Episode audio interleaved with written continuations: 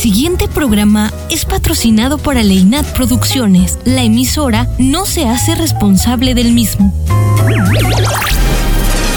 La película inicia ahora y detrás de sus personajes está la magia.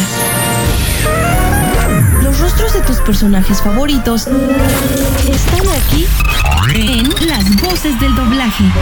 Amo el deporte, esquivar la bola. ¡Qué juego! Era un gran jugador. Yo era la bola. Yo era la bola. ¡Me quiero volver chango! ¡Mi auto! Escucha las entrevistas, los soundtracks y lo mejor de tus filmes favoritos. Bueno, si estás seguro, No, en Slytherin no. te pondré en Gryffindor.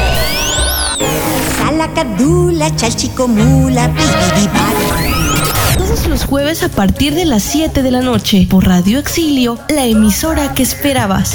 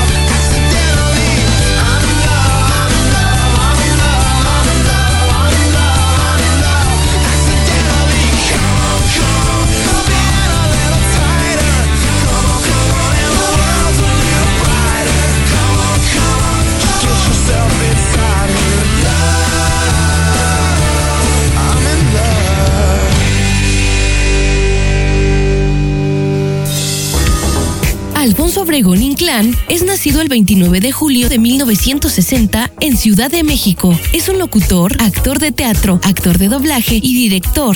Sus inicios en el doblaje fueron en 1968 y es perteneciente al sindicato de la ANDA. Actualmente se encuentra en estado activo y ha participado en grandes series y películas, entre las que destacan Shrek, Evolución, Mamá por encargo, Todo el descubierto entre otros proyectos más. ¿Deseas conocer más acerca de la trayectoria de este importante actor de doblaje? Quédate con nosotros en la entrevista aquí en Las Voces del Doblaje.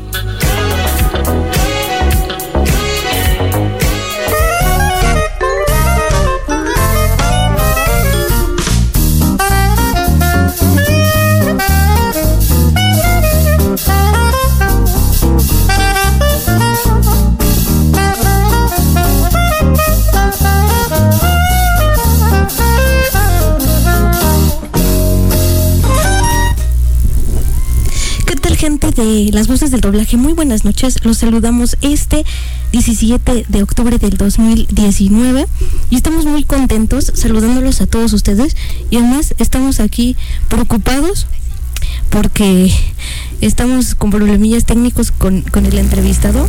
Entonces, este, pero bueno, ¿qué les parece?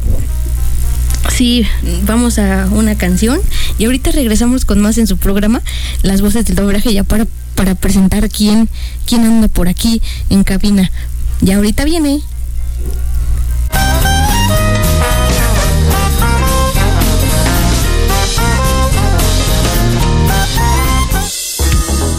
Alfonso Obregón Inclán es nacido el 29 de julio de 1960 en Ciudad de México. Es un locutor, actor de teatro, actor de doblaje y director. Sus inicios en el doblaje fueron en 1968 y es perteneciente al sindicato de la ANDA. Actualmente se encuentra en estado activo y ha participado en grandes series y películas, entre las que destacan Shrek, Evolución, Mamá por encargo, Todo el descubierto entre otros proyectos más. ¿Deseas conocer más acerca de la trayectoria de este importante actor de doblaje? Quédate con nosotros en la entrevista aquí en Las Voces del Doblaje.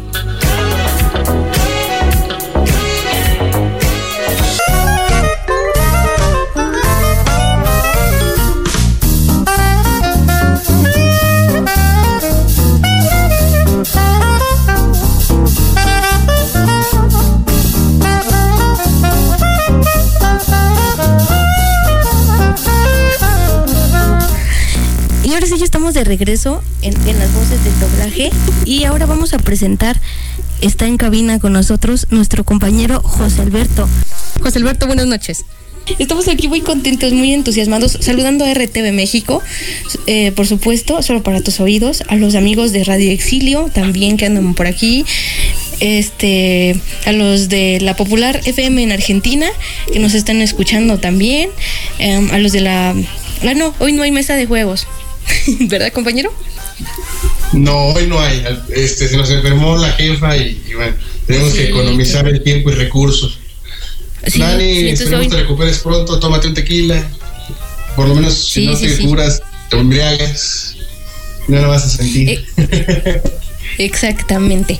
Pero bueno, compañero, haz el honor de presentar ahora sí, porque este programa de verdad que cada jueves trae entrevistados que qué bárbaro.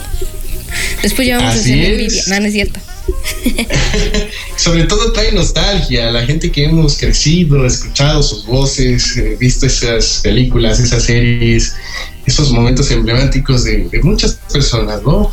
Yo creo que es, es un gusto como cada semana escuchar a estas personas que nos ayudan a nosotros a entender el cine y la televisión con su voz. Así que con mucho gusto les presento al señor Alfonso Obregón. Bienvenido. Hola, hola, hola a todos. Gracias por invitarme a su programa. No, al Pues es contrario, un gracias a usted por aceptar la invitación. Claro, y ya como entramos todos apresurados, todos así como que, ¿qué hago? ¿Qué hago? Este, parezco novata, pero bueno. Pero compañero, inicia con la primera pregunta, por favor. Bueno, muy bien. eh, yo inicio con la siguiente pregunta. Eh, a nosotros todo el tiempo nos han dicho o hemos sabido que los actores de doblaje, que personajes, todo esto. Pero el programa en este caso se centra en saber quién está, quién es la persona que nos presta su voz para escuchar las, las películas. Así que mi pregunta es la siguiente. ¿Quién es Alfonso Obregón? Ahí está, ya está. Ahí está, Ahora sí, exacto. ya está de regreso. Perfecto. Y si ya nos estábamos espantando. Algo pasó, algo pasó ahí que se, se cortó la comunicación, pero bueno, ya estamos Sí. aquí. Este, Qué bueno. Díganlo, lo escuchamos. decía que soy una, una persona muy normal, que normalmente me paro a, a hacer ejercicio, a bañarme, a, a almorzar algo, y si tengo trabajo, pues voy al trabajo un rato a hacer algún llamado, alguna grabación. Em, cuando no tengo grabación, pues me ocupo de las cosas de la escuela. Em, los miércoles eh, doy una clase de doblaje de 5 de la tarde a a ocho y, ocho y media de la noche. Los sábados este, doy una clase de, do- de doblaje am, a las diez y media de la mañana y acabo un poquito antes de las dos y luego ya voy y doy una clase de actuación de dos a cinco y media de la tarde más o menos y ese es mi ritmo de vida normal, eso es lo que hago normalmente. ¿no? Muy interesante. Clase de actuación. Esto nos, nos dice, bueno, el apellido de por sí nos, nos indica que desciende de familia actoral. Este, entonces es un actor completo, me imagino, de, de televisión. Yo recuerdo haberlo escuchado en televisión hace mucho, mucho tiempo, en estos programas de Eugenio Derbez. Recuerdo, recuerdo haber escuchado su voz hace muchos, muchos años. Eh, he hecho teatro, desde niño hice teatro con mi familia en, en las carpas, ellos eran carperos y ahí fue donde aprendí a actuar, a los cuatro años empecé a actuar con ellos y a los siete, seis, siete años que yo venimos ya a la Ciudad de México, eh, como mi familia estaba relacionada con el ambiente artístico, eh, yo iba con mi mamá a, a unos teatros que están ahí en el en Chapultepec, que se llama en el, com- el complejo del bosque, los teatros del bosque, y, y ahí me empiezo a relacionar con gente que estaba en, en- en la actuación y de ahí me llevan al doblaje antes de cumplir ocho años, pero también al mismo tiempo me llevan al teatro, entonces hice la primera obra ya aquí en la Ciudad de México que se llamaba El Niño y la Luna. Y durante toda mi vida no he dejado de hacer teatro. Este, la televisión me da un poquito de flojera. eh, fue, más bien un experimento y fue porque el señor Eugenio Derbez me invitó a, a, pues a trabajar con él y, y le dije que sí, que con mucho gusto y quería ver qué pasaba y estuve un rato en la tele, pero no me gusta mucho la tele, la verdad me da mucha flojera la tele. Pero sí, soy un actor que ha hecho cabaret, teatro, tele, hice varias películas de, de niño. eh, la primera película que hice me nominaron para una diosa de plata y luego ya Ah, también, también decidí que el, que el cine no me gustaba mucho y lo dejé y me dediqué más bien al doblaje, pero soy un actor pues hecho y derecho, claro. ¿Y, cuáles son los gustos de Alfonso Obregón? ¿Qué le gusta hacer? ¿Con qué se distrae en el trabajo? No, bueno, en el trabajo no me puedo distraer. Este. en el trabajo tengo que trabajar. Y pues requiere mucha. El doblaje es un trabajo que requiere mucha atención. Quiere ser bien, ¿no? Eh, yo procuro normalmente todo lo que hago, eh, leerlo, aprendérmelo de memoria, ensayarlo y ensayarlo hasta que ya sé de dónde van a ir las cosas y luego ya me dedico a grabarlo y limpiarlo, hacerlo otra vez porque está chueco, hacerlo otra vez porque está corto, hacerlo otra vez porque está largo, hacerlo otra vez porque es el adecuado y hasta que ya queda ¿no?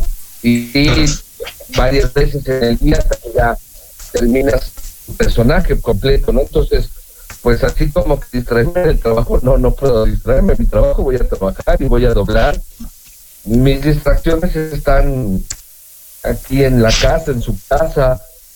Gracias.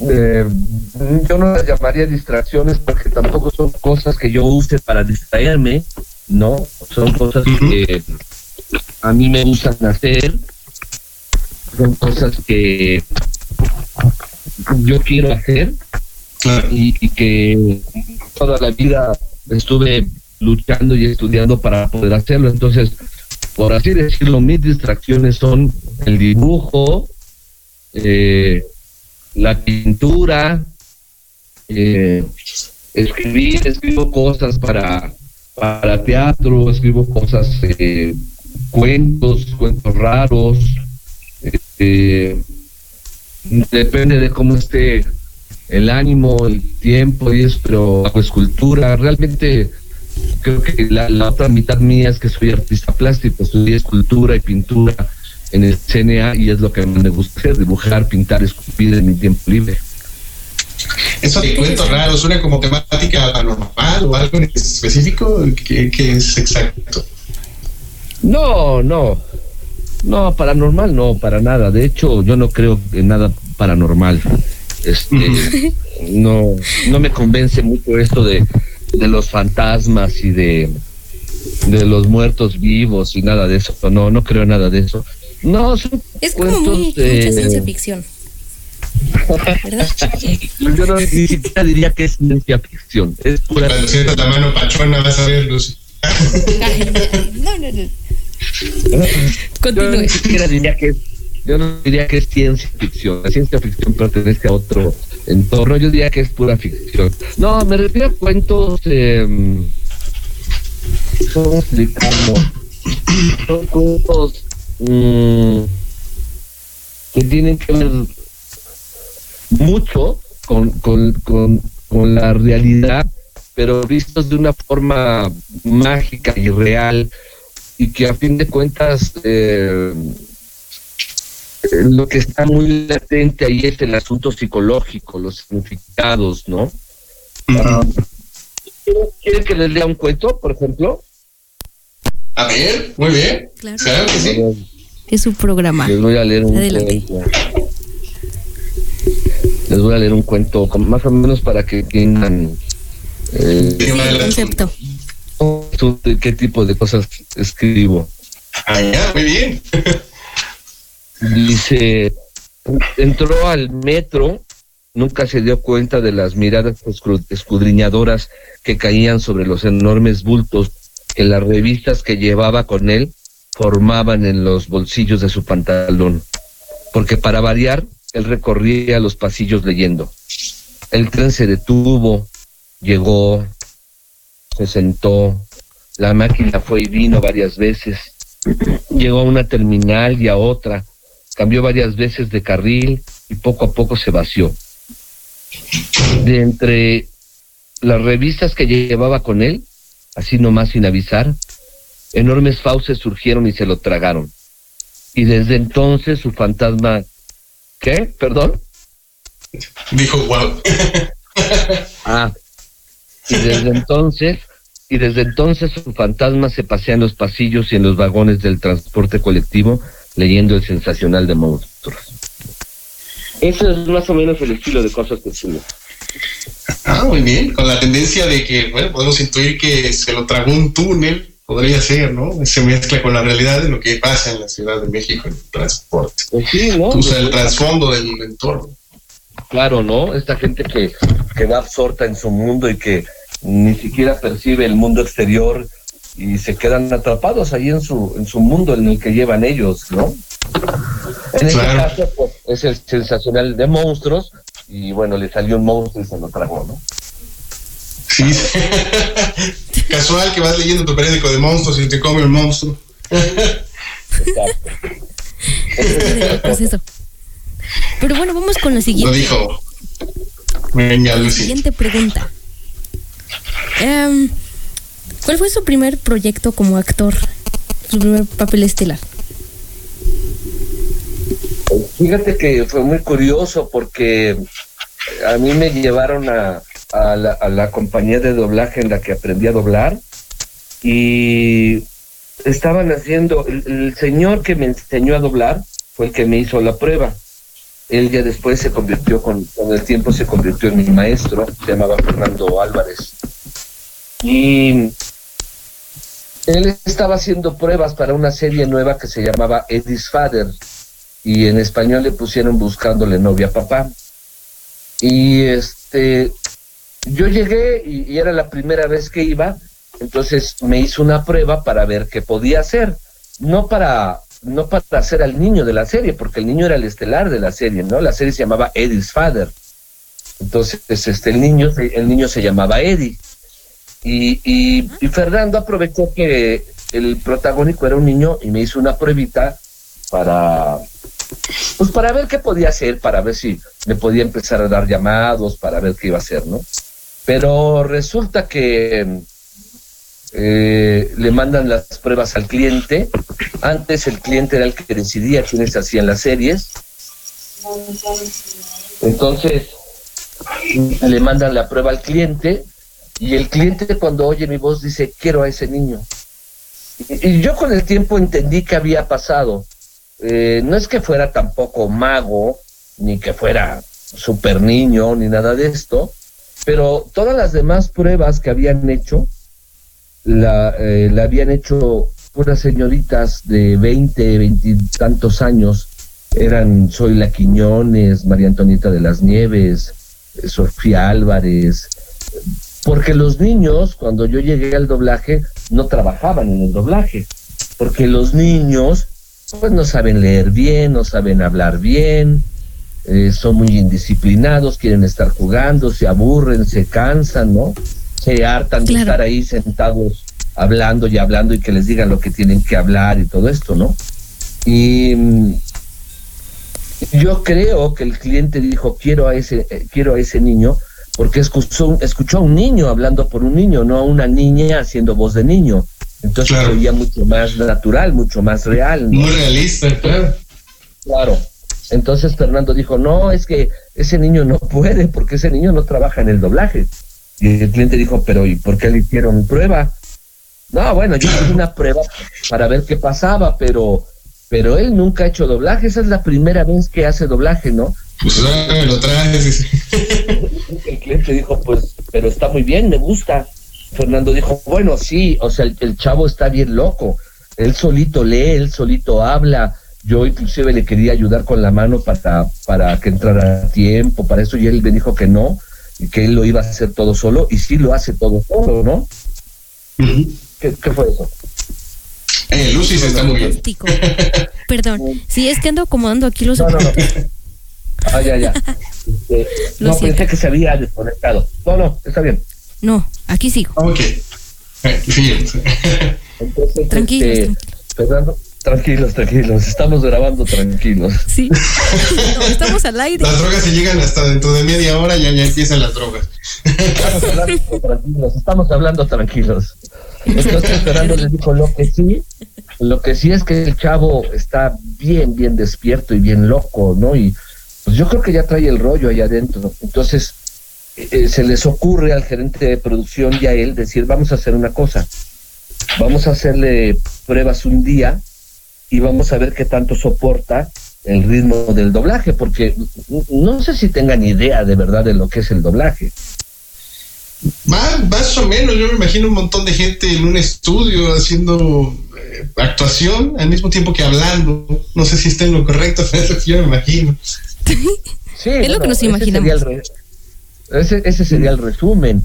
Eh, La otra parte es, eh, hay una máquina que pasa la, la imagen, nosotros tenemos que ver esa imagen para acomodar los diálogos en la boca del, del actor. Y para acomodar esos diálogos hay que aprenderse los diálogos.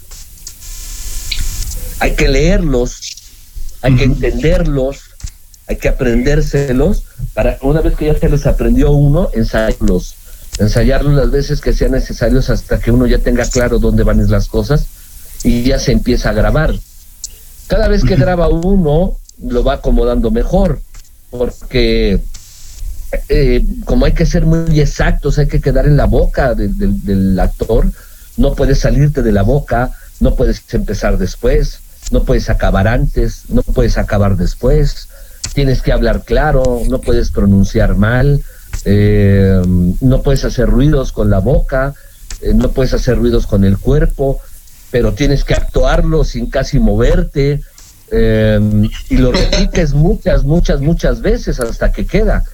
Pero ese es solo un pedacito, la película no se puede hacer de un solo jalón, la película la vas haciendo por pedacitos y vas haciendo más o menos 30, 40 palabras, eh, eso se llama loops, la medida que, que le hemos dado en el trabajo es loops, entonces vas haciendo loop por loop hasta que acabas. El niño era el protagónico de la serie, entonces él hablaba toda la serie y yo era la primera vez que iba al doblaje Y entonces dicen, no sabemos si va a aguantar estar sentado ahí horas, no sabemos si va a aguantar estar hable y hable, no sabemos si se va a hartar, no sabemos qué va a pasar, ¿no? Entonces deciden Claro. hacerme pruebas. ¿Qué? Claro, claro, la expectativa de que un niño de su edad tenga la paciencia de estar haciendo ese, ese control, ¿no? De- O sea, que uno se mueve. Claro, Claro. tenías siete años de edad, ¿no? O sea, estaba bien chiquito, ¿no? Entonces, me hacen las pruebas. Ya después, con el tiempo, cuando yo ya crecí, eh, Fernando se convirtió no solo en mi maestro, se convirtió en mi, pues fue uno de mis padres en la vida. Eh, yo iba a su casa, comía con él, eh, a veces nos veíamos los viernes o los sábados, íbamos a su casa a tomarnos una copa, a platicar un poco y todo esto, ¿no?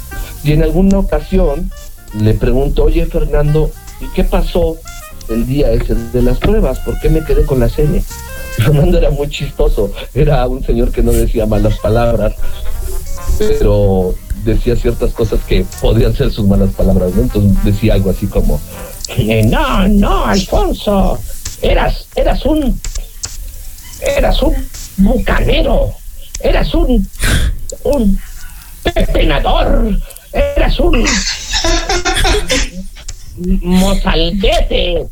¿Por qué? Pues porque contestabas y, y- y- y tirabas cosas, y si tartabas lo decías, y, y tú hacías solo las cosas, y te decía uno, di esto, y ¿por qué voy a decir eso? Y te, te enojabas. Pero eh, indudablemente ese día descubrimos que tú habías nacido para doblar, porque eh, llevabas un arco con flechas y le, y le arrojaste una flecha al cliente y se la metiste en el glúteo. ¡No! Eh, y, traías un sapo en, en- en- en- contigo en la bolsa de tu camisa y el sapo ese brincó y, y le saltó a Silvia Garcel en el busto. Bueno, Silvia Garcel tiene, Silvia Garcel tiene un busto del tamaño del ángel de la independencia, ¿no? cualquier cosa cualquier cosa Ay, hubiera caído ahí aunque no quisiera, ¿no? Y le la mano y le decías, ¡deme mi sapo, deme mi sapo! Este, no, no, hiciste cosas horribles. Pero bueno, ese día descubrimos que tú habías nacido para doblar, porque todo lo que tenías que hacer lo hiciste. Y curiosamente me quedo con la serie, que se llamaba Eddie's Father, buscándole novia a papá. Y pues mi primer papel fue el protagónico, ¿no? Mi primer papel fue- Llegó con suerte. Sí, Sí, sí, aquí. Y bueno, trascendiendo al segundo plano, porque también tengo entendido que usted es director, ¿cuál fue su primer proyecto como director? Uf, no me acuerdo porque eh, así como empecé a doblar muy chavito, muy precoz, eh, un día recuerdo que me hablaron a la gerencia y, y me dijo el, el gerente general, me dijo que, que iba, que querían que empezara a dirigir una serie. Y le dije, ah, pero si tengo 18 años, ¿cómo crees? Y me dijo, no, no importa, tú, tú has sido precoz en esto y, y eres un genio, ¿no? Yo ya estaba considerado genio a los 18 años porque de veras me comía las películas así como, como dinosaurio, me las tragaba completas, acababa antes que nadie, lo hacía muy rápido y muy bien, ¿no? Entonces me dijo, no, no, tú puedes dirigir, tú tienes todo para dirigir y queremos que empieces a dirigir. Dije, bueno, me, empecé a dirigir casi a los 18 años, pero la verdad es que no recuerdo cuál fue la primera serie que dirigí. ¿eh? Vaya, Perdón. bastante rápido entró en el doblaje, bastante rápido dirigió. Eso, eso quiere decir de la calidad de, de la, de la calidad de la persona, del, del actor que, que tenemos aquí, señores. Yo, la verdad es que yo, yo lo admiro desde niño, de todos mis personajes favoritos, desde Box Bunny, Shrek. Eh, no, no, yo cuando Lucy me dijo a quién íbamos a entrevistar, dije yo, no, este, este es como si me estuvieran dando mi regalo de Navidad antes de, de Oye, Navidad. oye, oye, oye, gordito, oye, gordito, escúchame. Mm, mm, no te rías y escúchame. Deja de comer tantas hamburguesas, pizzas y donas, porque ya te estás poniendo medio por pipí, José Alberto. ¡Oh, Dios! ¡Oh, Dios! Uh, es como mi regalo de cumpleaños. Eso lo vamos a cortar para mí solito. Ay, nada. ok, ok. Después lo editan y lo guardan para ti solito. Claro que sí. Eh, Sí, y bueno, bueno, yo- pasamos yo- a algo. Sí, yo, yo Ah, bueno, sí, quiero preguntar una cosa. Yo, yo voy, yo voy. Yo voy, Ya, espérense. ya. ¿A dónde, a dónde vas? ¿A dónde ¿Al vas? ¿Al ¿A baño? dónde vas? No, No nos lleves. no. Este, ¿qué requisitos se necesitan para ser director de doblaje? Cuéntenos. ¿O qué les piden? Ah, actualmente, Ah, ¿Sí? Vengas. Pues mira, no, no quisiera hablar mal de nadie. No se trata de, de- de echar a perder esto ni de hablar mal de nadie. Aunque mis papás me enseñaron algo muy importante. En algún momento de la vida me dijeron que no se habla mal ni se habla bien de nadie. Se dicen las cosas como son y cada quien las acomodará a donde tiene que acomodarlas, ¿no? Actualmente yo creo que el doblaje está tan deteriorado y tan devalorado que pues puede dirigir quien sea. Eh, la mayoría de los mejores dobladores y los mejores actores no están dirigiendo porque si bien eh, hay un mito ahí muy grande que, que, que dice que los actores de doblaje no ganamos bien y nos morimos de hambre. No es- eso no es cierto. Los actores de doblaje ganamos muy bien, vivimos muy bien, hemos vivido muy bien y hemos ganado muy, muy bien. Es muy diferente a que no se nos paga lo que nosotros creemos que se nos debería de pagar, ¿no? Por, pues precisamente porque el dirigir tendría que incluir ciertos conocimientos de cultura general, ciertos conocimientos del idioma inglés, del idioma español, para no decir barrabasadas, para hacer bien tu trabajo, ¿no? Este, ciertos conocimientos de psicología para poder tratar a las personas y lograr que las personas hagan todo lo que tienen que hacer para que su trabajo quede ideal. Y bueno, dirigir una película es encerrarse dos o tres días completos desde las ocho y media, ocho de la mañana a las diez de la noche hasta que la acabas, porque vas haciendo personaje por personaje, cada uno de los personajes los vas haciendo solitos, ¿no? Entonces, eh, empiezas con un actor, haces todo lo de él, acaba, se va, llega otro actor, haces todo lo de él, se ac- acaba, se va, llega una actriz, haces todo lo de ella, se acaba, te vas a comer, regresas y así dos o tres días, ¿no? Para que tengan una idea más o menos de cuánto se tarda esto, el protagónico de una película, el protagónico de una serie que tiene más de de 150, 160 intervenciones, 200, 250, se tarda casi cuatro horas en hacer esas 250 intervenciones. Entonces, si tú empiezas a las ocho y media, nueve y media, diez y media, once y media, a las doce y media ya acabó. El siguiente actor que tiene más o menos el mismo número de intervenciones, una y media, dos y media, te vas a comer y regresas a las cuatro y media, cuatro y media, cinco y media, y ya acabó, y apenas llevas dos personajes, ¿no? Entonces, Sí. de todos los personajes que entran en una película y una serie, pues ya se te fue un día en tres personajes. Y tranquilamente así te encierras tres o cuatro días en una, en una película o en una serie, ¿no? Y no- nosotros, me refiero a los que, mm, ¿cómo decirlo sin sonar eh, petulante? A los que Ah, como suene, como suene. Venga, como directo. suene, como suene. Perdón, pero me Claro. voy a limpiar la nariz porque estoy muy malo. Sí, no se preocupe. No hay problema. Va, va a sonar como, como a papel higiénico. Este, los que, los que ya tenemos, los que ya tenemos una trayectoria que ya creemos que hacemos bien nuestro trabajo y que creemos que tenemos todos los conocimientos para de verdad hacerlo bien y demostramos que lo hacemos bien cuando lo entregamos, decimos, ahí está mi trabajo, revísenlo, y casi no tenemos eh, errores que corregir, películas se revisan y todo lo que está mal pronunciado, todo lo que está mal dicho, todo lo que está mal eh, se, se vuelve a repetir, se llaman retakes, ¿no? Entonces, yo cuando dirijo normalmente tengo dos o tres retakes por película.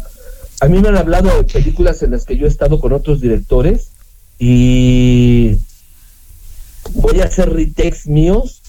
Yo he tenido 20 retakes míos. Y yo, oh, wow, órale. Pues el director no vio lo que estaba haciendo porque hay, hay 20 cosas mías que están mal, pero veo la hoja de retakes y llegan a tener 100, ciento y tantos retakes, dices, pues entonces, ¿qué hizo este cuarto o esta cuata, no? Entonces, actualmente para dirigir, pues ya no les piden nada, ya lo único que te piden es que seas incondicional de la empresa y que estés ahí cuando te necesiten y que aguantes todo lo que te digan y que aguantes eh, todo lo que te exijan y que hagas todo lo que te pidan y te calles cuando te digan que te calles y que bailes cuando te digan que bailes y que hagas el trabajo. Ya no importa. Básicamente una marioneta. Pues casi, casi, ¿no? Ya no importa si lo haces bien, si lo haces mal. Lo que importa Solo es que lo hagas y, y lo entregues y ya, desgraciadamente. Pues qué pena. Y repercute en muchas ocasiones. Repercute porque hay ocasiones en que en los doblajes antiguos se siente que la persona estaba inmersa en el personaje, se siente una fluidez diferente. Hoy llegan incluso a ser hasta a veces un, un doblaje muy, muy, ¿cómo le podemos decir? Monótono, Eh, Sí, exacto. Exactamente. Aburrido. Aburrido, sí. ¿no? Fíjate que Yo recuerdo esas películas de esas películas de una pareja explosiva donde usted salió en la 2 me parece no, estoy no, no me acuerdo muy bien cómo me encantaba esa interacción que tenía el personaje que hacía eh, Jackie Chan con este moreno y el señor René García y ustedes daban un toque un toque así como de, de no sé comedia daba era comedia la película en sí claro pero era como Claro. que diferente escucharla en inglés que en español no me acuerdo que salía un gay ahí en en esa película, eh, el personaje del moreno este que usted hacía le decía al, al de Jackie Chan que ya se parecía a ese marisco que salía en el, en el, en el, en la- el lugar ese donde estaban, creo que era un restaurante. Entonces recuerdo que se sentía la intención como muy real, sólida, y ahora es algo que ya no hay casi en el doblaje. Exacto. Se siente todo muy plano. Exacto. Sí, sí, sí.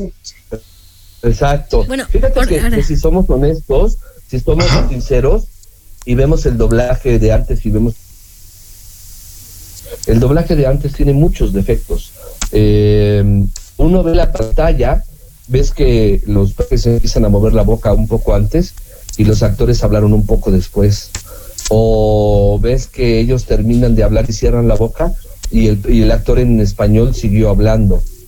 Um, cuando dicen cosas muy marcadas con wow, ¿no? Vemos que pusieron cielos, chispas, y dices, ¿qué tiene que ver chispas con wow, no?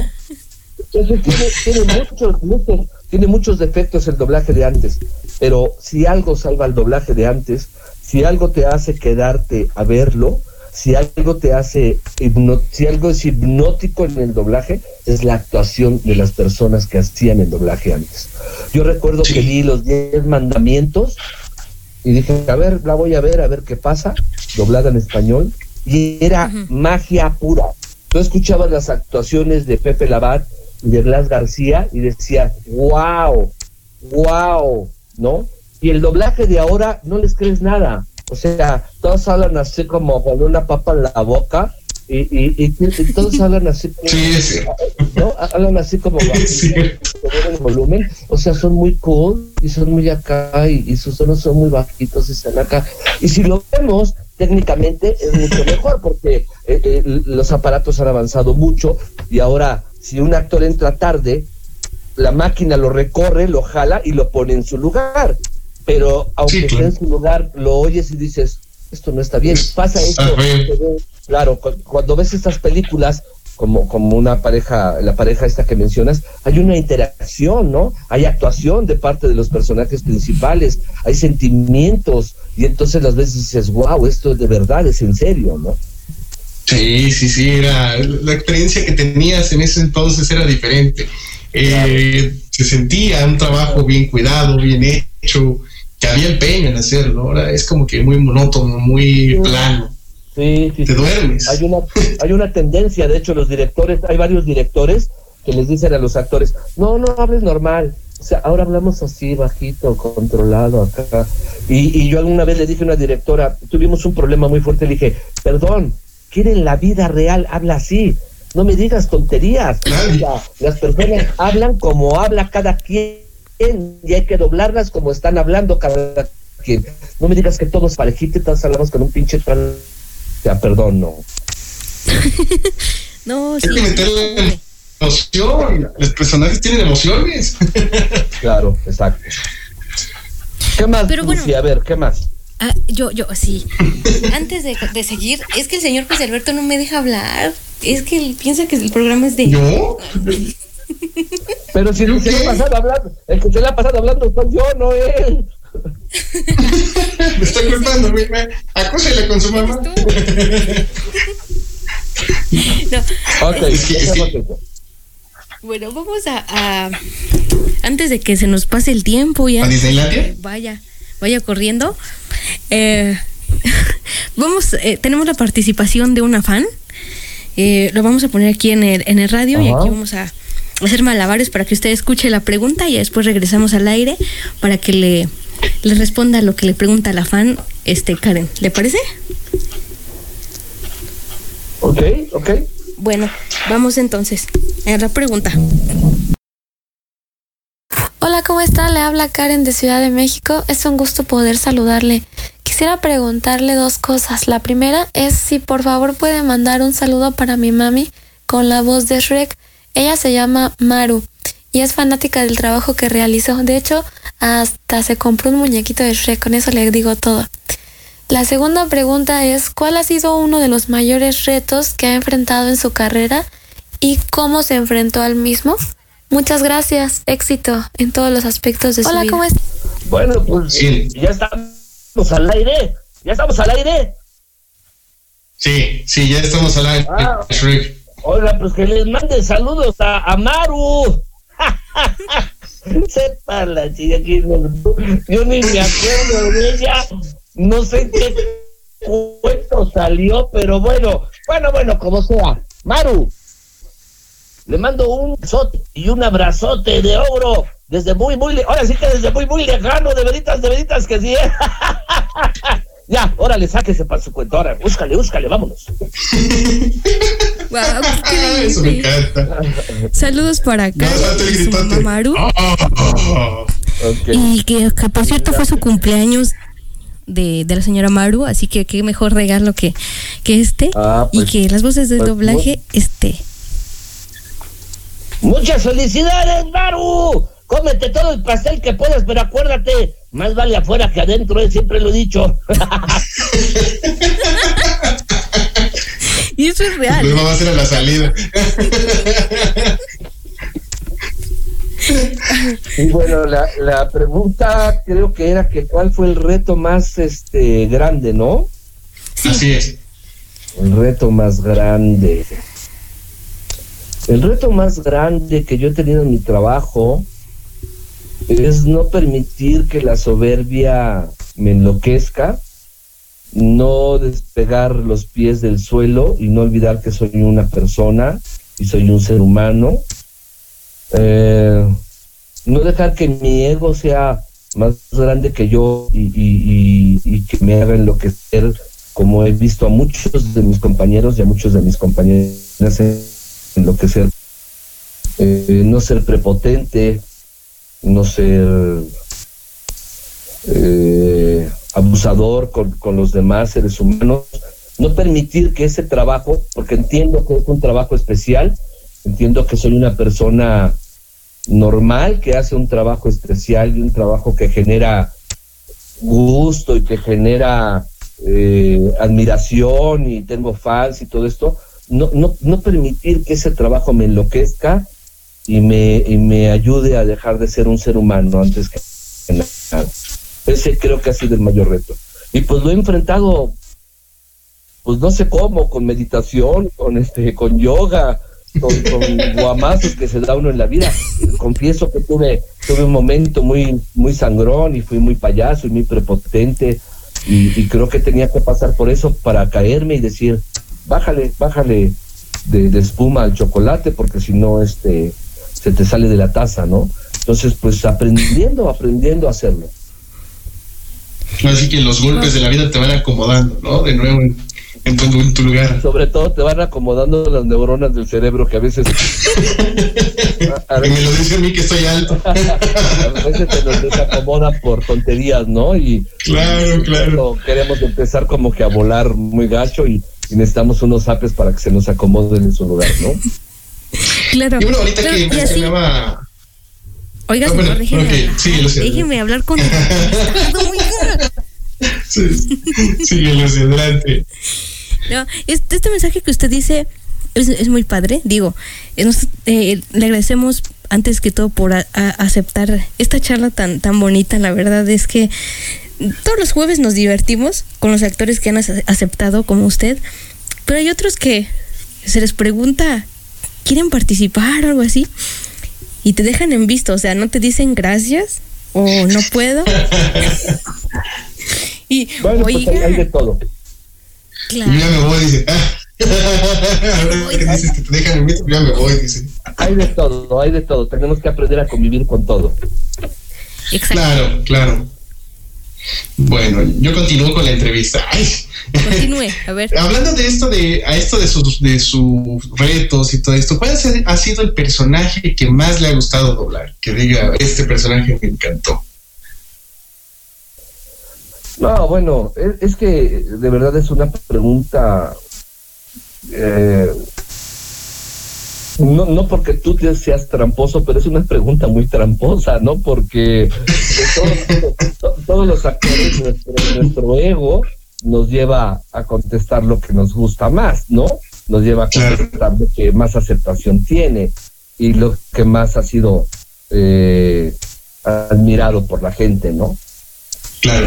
Yo, yo honestamente creo que yo amo mi trabajo, amo mi trabajo, amo, amo doblar. eh, y yo he disfrutado inmensamente haber sido la voz de Bugs Bunny, haber sido la voz del gato silvestre, hacer, haber sido la voz de, de Marty la cebra, eh, haber sido la voz del, del, del inspector Gadget. eh, Uy, qué tiempos. Mulder de, de, de, de, de, de X-Files. hasta Mulder, no creo en nada de eso de los marcianos y de los Sí, sí, ¿no? Hasta, hasta ser la voz de Fox Mulder fue un agasajo para mí. Eh, bueno, ya hay otras cosas ahí como eh, Naranja Mecánica, Chaplin, 300, eh, ¿Dónde están las rubias? Eh, todas las películas estas del espía seductor que pues son trabajos que yo disfruté enormemente, que yo de verdad amé hacerlo.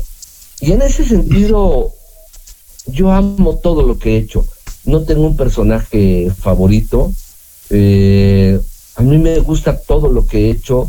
Le puse mucho amor a todo lo que he hecho. De verdad, di lo mejor de mí en cada personaje que hice y me esforcé porque, porque quedara más allá que solo bien. Pero, bueno, es innegable que socialmente Shrek tiene una mayor aceptación, ¿no? Es innegable que Claro. Shrek eh, llegó más lejos que muchos otros trabajos, que es un trabajo especial desde, la, desde lo primero que vimos y lo poquito que vimos, nos dimos cuenta de que era un trabajo especial y que pues es especial para toda la gente y en ese sentido pues es especial para mí, pero no porque esté diferente. Yo amo todo lo que he hecho y amo todo mi trabajo de verdad. Marte diría en este caso, está de locos. Más te diría, está de locos, viejo. Ay, qué bueno. No puedo evitarlo, señores, se me sale lo fan. Amo la saga de Madagascar, lo siento. Está bien, está bien. Ok, está bien. ¿Qué más? Siga, señor. Sigue con la entrevista. No, pues ya, ya, ya acabé. Ya acabó, exacto. Señor José Alberto. Ah, que siga yo. Ah, que siga yo. Dije, usted no va a querer hacer preguntas. Dije, me la va a dejar toda mía, güey. bueno, estamos, yo creo que ya cerca de acabar. No sé, la directora, la, la, la, la jefa aquí nos dice el tiempo. Por mí, yo me quedaría toda la A noche. ver. No hay problema. Estamos aquí al aire, por cierto. Faltan 15 ¿Al aire? minutos. No, yo estoy en mi casa. yo estoy en mi casa, al aire. No. Faltan 15 yo, yo minutos. estoy en mi cama, ¿eh? No, No Ahí está, aire, ¿eh? estoy en mi cama. No, ahí está. A lo mejor alguien aquí está encuerada, ¿no? Él sí está en el aire, no sé. Gracias a Dios que este es audio. Eh, bueno, nos hablaba usted hace un momento que siente la decadencia del doblaje, siente que ha disminuido en la calidad. ¿Qué opina usted del trabajo de los Star Talents, que últimamente se da mucho? Híjole, José Alberto, es que eh, para empezar yo disentiría contigo. No, no creo que se dé últimamente mucho. Creo que el, el- el trabajo de los Star Talents en el doblaje siempre ha existido. Es muy curioso, es muy curioso, fíjate. Hacemos un poco de memoria y, y, tenemos un recuento. La película más famosa, así con estadísticas, con estadísticas eh, levantadas, la película más famosa doblada al español se llama El libro de la selva. Claro, claro. Am, el libro de la selva lo hicieron por ahí más o menos de los entre los 40 y 50, ¿no? Sí, más o menos. Y si nos ponemos a repasar el asunto, el libro de la selva está hecha con Star Talent.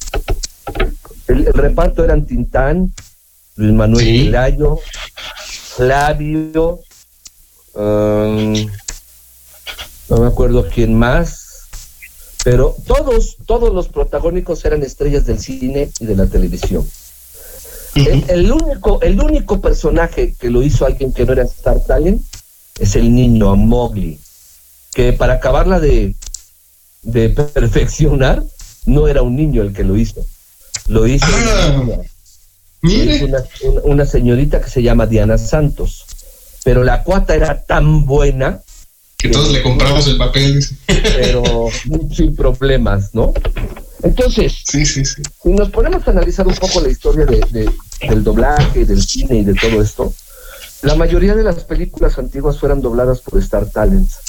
A mí me parece que aquí la bronca no es si doblan o no doblan Star Talents. Me parece que la bronca es que lo haga quien sea, Star Talent, o, que no sea Star Talent. Yo he visto trabajos de doblaje con gente hecha por actores especializados en el doblaje que las han hecho pinole, pinole, dicen cosas que no deben de decir. Eh, eh, Esta película de ¿Qué pasó ayer? Creo que se llama así, Ujú. Algo así, ¿no?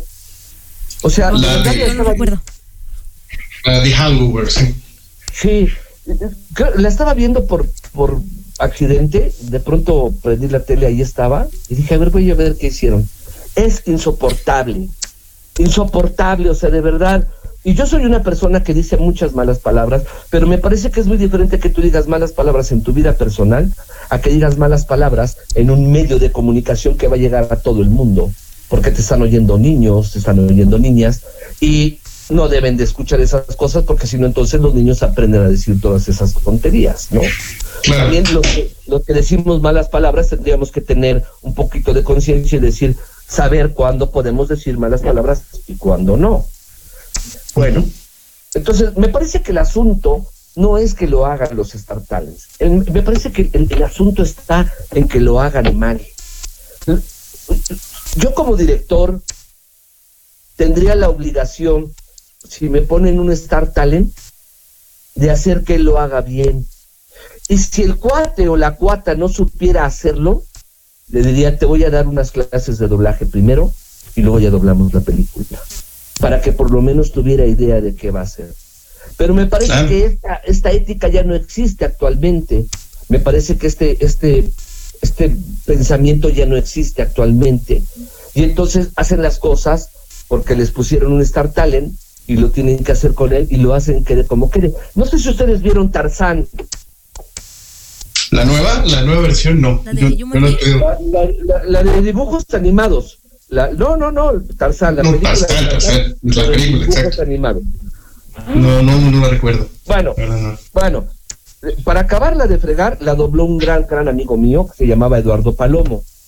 Yo les juro que la fui a ver al cine con mi hijo, porque en ese tiempo mi hijo veía, me llevaba al cine, quiero ver tal película, y yo llevaba a mi hijo al, al cine a ver películas. No le entendí nada. O sea, Tarzán habla, "¿Qué? Están violadores, amor. yo decía, ¿qué, qué, qué dijo? No, si lo entendiste, yo no lo entendí, no, no lo entendí, no, o sea, no le entendí nada. Me parece que eh, ahí fue una falta de ética del director de no decir, a ver, tienes que hacerlo así, tiene que, tiene que entenderse, tiene que estar claro. Y tal vez faltó que Palomo dijera, es que yo no sé hacer doblaje, enséñenme a hacer doblaje. Entonces el asunto no creo que sea los Star Talents o no los Star Talents. Creo que el asunto es que inviten a alguien sobre pretexto de que es youtuber o de que es eh, influencer o de que es Star Talent o de que es lo que sea el Papa porque quiero que eh, trabaje en mi película, ¿no? Ahora, a- aquí, aquí, aquí- aquí hay un asunto muy delicado que es eh, la propiedad privada. El dueño de la película es el que decide quién trabaja en su película. Y si el dueño de la película decide que en su película quiere que doble Juan Pablo II, aunque Juan Pablo, ya, ah, aunque no se le entienda nada, no, ya no se le entendía nada al pobre Papa las últimas, las últimas veces que hablaba. y- Parecía borracho, claro, claro. estaba, estaba hijo, hijo de la Virgen de Guadalupe, hijo de... Ya decías, ¿qué dijo el pobre hombre? Ya estaba tan cansado que ya no se le entendía nada. Pero si el dueño decide que doble el Papa en su película, pues es bronca. Va a doblar el Papa. Y va a doblarla el Papa, quede como quiere, ¿no? Entonces, pues eso es un asunto del dueño de la película, así de fácil. En, en, en tu casa, en, su, en la casa de ustedes, supongo que ustedes son los que ponen las reglas, ¿no? Ah, Bueno, en este caso, en este Bueno, caso no. a, a- a veces, a veces la que la pone es la señora, pero bueno, este, mamá. el, el dueño, el dueño de la casa es el que pone las reglas. El dueño de la película es el que decide lo que hace con su película y si el dueño la quiere hacer pinole, pues es su bronca, ¿no? Claro, claro. Eh, aquí hay otra pregunta. Yo, a ver, venga, tengo- venga, venga, venga. los- ¿Qué causa, ¿Qué causa social apoya usted? Ah, este, este, ¿O le gustaría o no apoya ninguna? No me gustaría, no me gustaría etiquetarme como una persona que apoya las causas sociales, Lucy, porque creo que ese es otro panfleto y ese es otro gafete en el que uno cae y entonces acaba uno en el fanatismo social, ¿no? Yo, Sí. eh, sí apoyo causas sociales, apoyo muchas causas sociales, eh, cuando yo le veo una lógica y le veo una causa y le veo un final. Eh, afortunadamente, eh, tú tuviste la, la, la amabilidad de asistir a nuestro evento que acabamos de hacer para recabar fondos para el Amazonas, ¿no?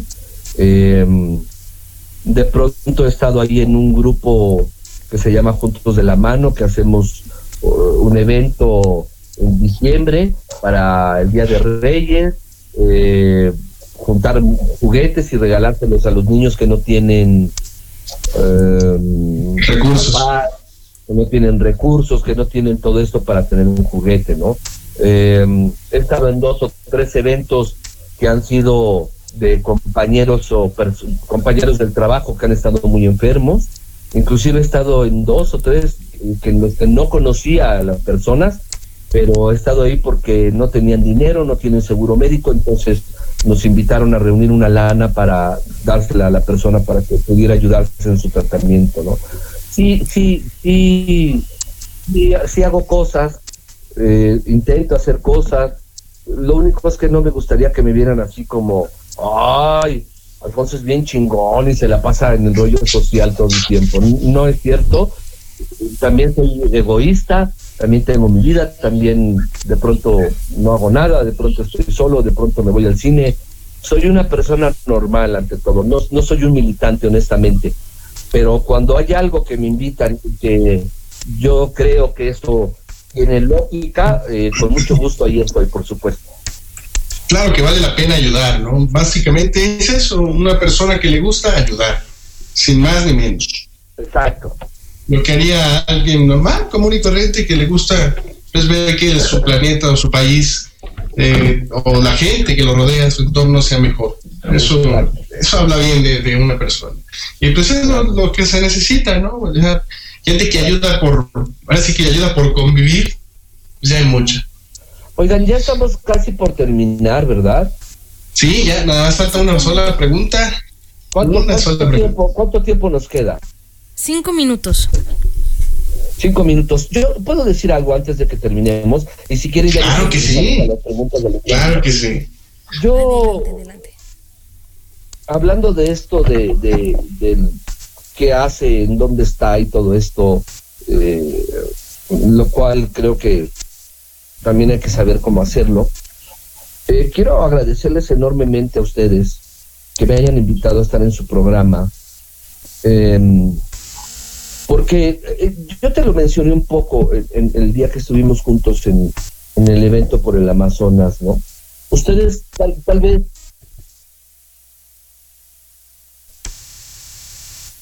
Puta, Acaba de pasar un pinche ovni, ¿verdad? Ay, que yo también me quedé así como hasta agaché la cabeza, Manchen, agaché la cabeza. pasó un ovni por aquí enfrente de mi casa. Ay, rayo. Un borracho, ¿Qué, qué era eso? No. ¿Quién sabe qué fue? ¿Quién sabe qué fue? A veces están apareciendo los secretos X aquí. No, este, yo, yo quisiera decirles a todos los que nos están escuchando que no se trata de hacer buenas obras, no se trata de colgarnos medallitas y de reconocimientos que nos den porque estuvimos en el evento en apoyo a tal cosa. Se trata de ser mejores seres humanos para vivir mejor. Se trata de ser más sensibles para vivir mejor. Se trata de ser más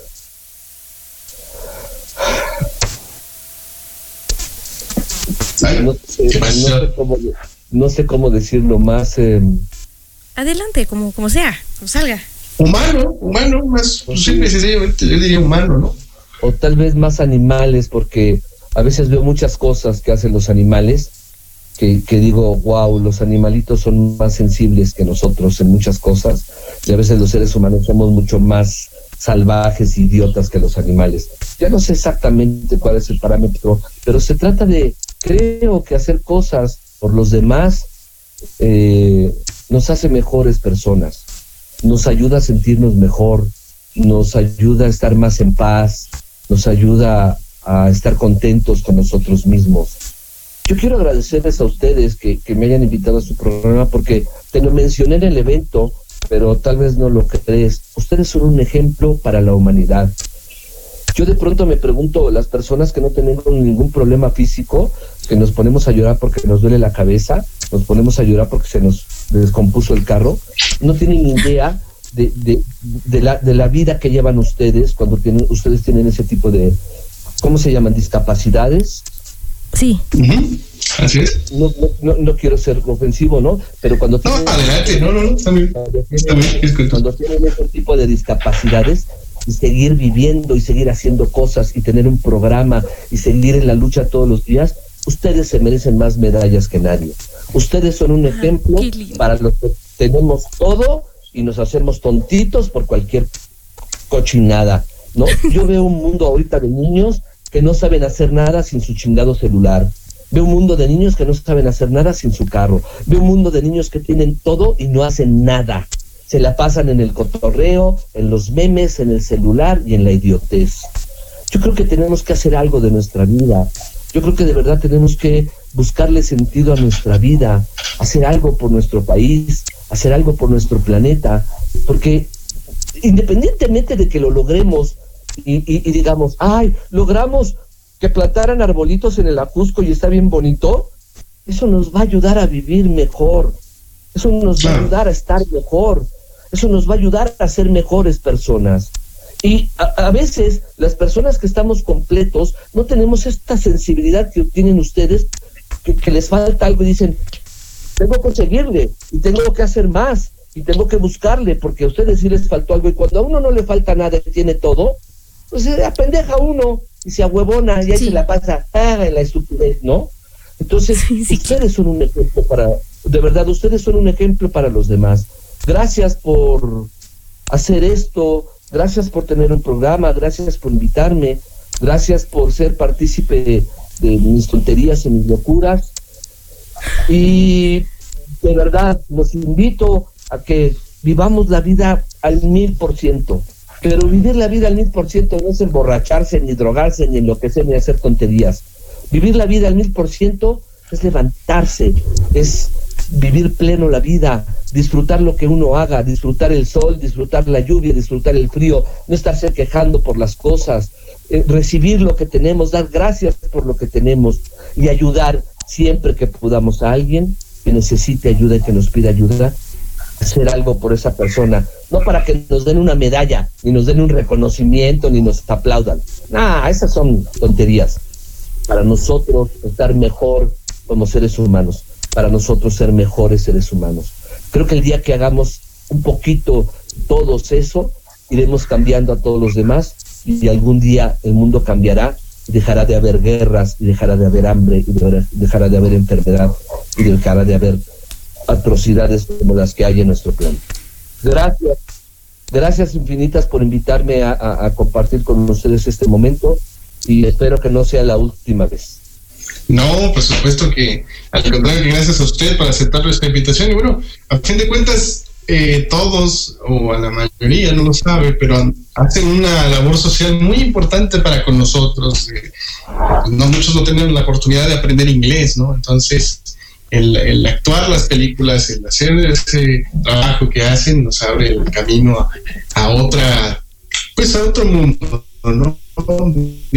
Eh, yo creo que es fundamental para nosotros como personas con discapacidad visual el trabajo que ustedes hacen, tanto como, eh, no sé, el de los maestros, el de personas que nos han ayudado mucho en nuestras vidas. También es importantísimo el, el trabajo que ustedes desempeñan. Así que Gracias. muchas gracias. Gracias a, gracias a ti, gracias a ustedes por valorar nuestro trabajo. Yo solo creo que es un trabajo, pero entiendo que es una especialidad. Si ustedes no lo valoraran, si ustedes no lo vieran como lo ven, mi trabajo no serviría de nada. Yo puedo ser la voz de infinidad de personajes, pero si ustedes no los si ustedes no lo valoraran, eso no serviría de nada. Creo que el secreto es amar lo que hacemos y hacer lo que amamos. Cuando uno entra esta espiral mágica de amar lo que hace, el trabajo no es trabajo, ni es aburrido, ni es una carga, ni es tedioso. Es algo maravilloso. Cuando uno ama lo que hace, uno, uno desarrolla otras capacidades especiales por, por lo que está haciendo y deja solo de hacer las cosas y le empieza a poner amor. Amemos lo que hacemos, hagamos lo que amamos. Esa es mi recomendación a todos ustedes. Y gracias, gracias totales. Los dejo. Espero que no sea la última vez que nos veamos y les deseo lo mejor de lo mejor. Gracias. Igualmente, también esperamos volver a vernos. Eh, Yo me despido, igual soy Lucía Martínez, gracias a, a RTV México, a Radio Exilio, Voy. a Radio Exilio y a todos los que estuvieron con nosotros a esta hora. Besos y abrazos a todos. Besos y Gracias. abrazos de oro, con capas abajo de las capas, ¿eh? Órale, hasta luego, ahí nos vemos. Hasta luego, señores. Muy buenas noches. Buenas noches a todos. Bye.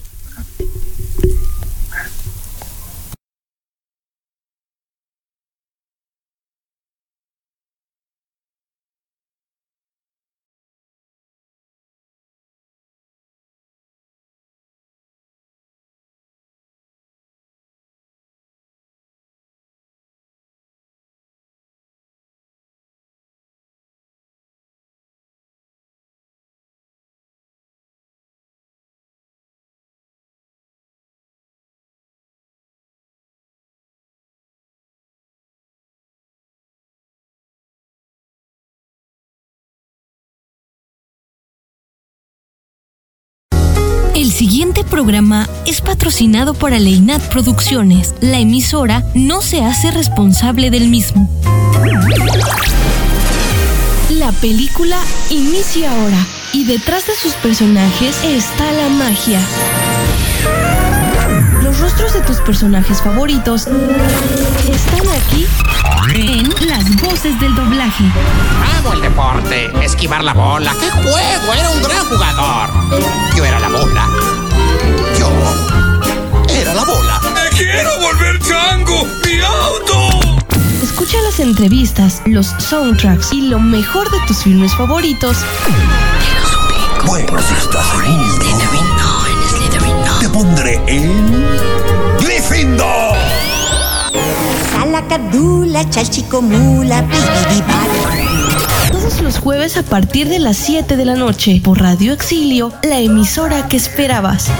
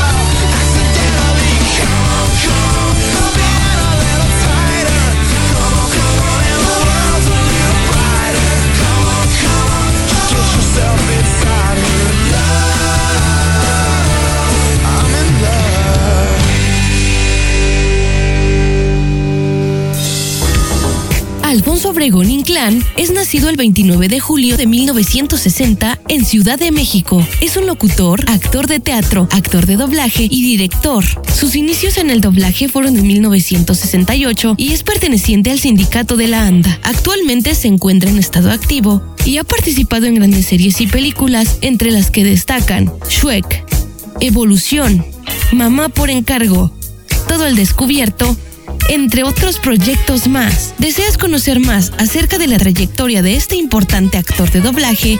Quédate con nosotros en la entrevista aquí en Las Voces del Doblaje.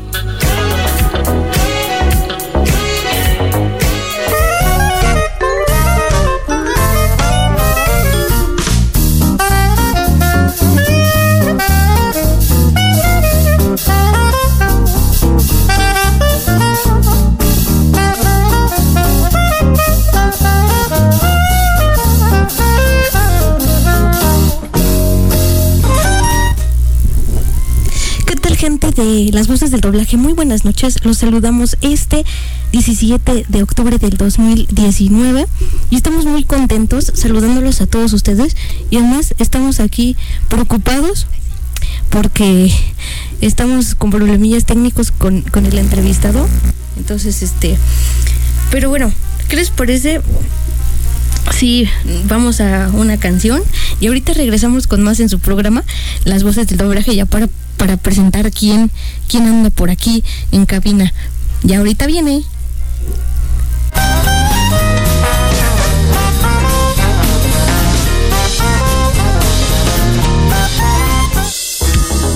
Alfonso Obregón Inclán es nacido el 29 de julio de 1960 en Ciudad de México. Es un locutor, actor de teatro, actor de doblaje y director. Sus inicios en el doblaje fueron en 1968 y es perteneciente al sindicato de la ANDA. Actualmente se encuentra en estado activo y ha participado en grandes series y películas, entre las que destacan Shrek, Evolución, Mamá por encargo, Todo el descubierto entre otros proyectos más. ¿Deseas conocer más acerca de la trayectoria de este importante actor de doblaje? Quédate con nosotros en la entrevista aquí en Las Voces del Doblaje.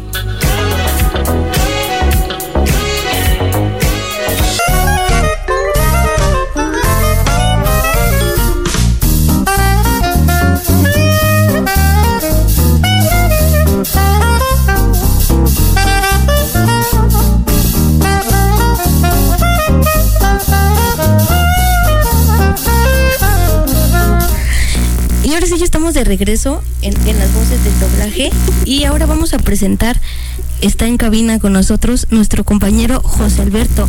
José Alberto, buenas noches. Estamos aquí muy contentos, muy entusiasmados, saludando a RTV México, eh, por supuesto, solo para tus oídos, a los amigos de Radio Exilio también que andan por aquí, este, a los de la Popular FM en Argentina que nos están escuchando también, em, a los de la, ah no, hoy no hay mesa de juegos, ¿verdad compañero?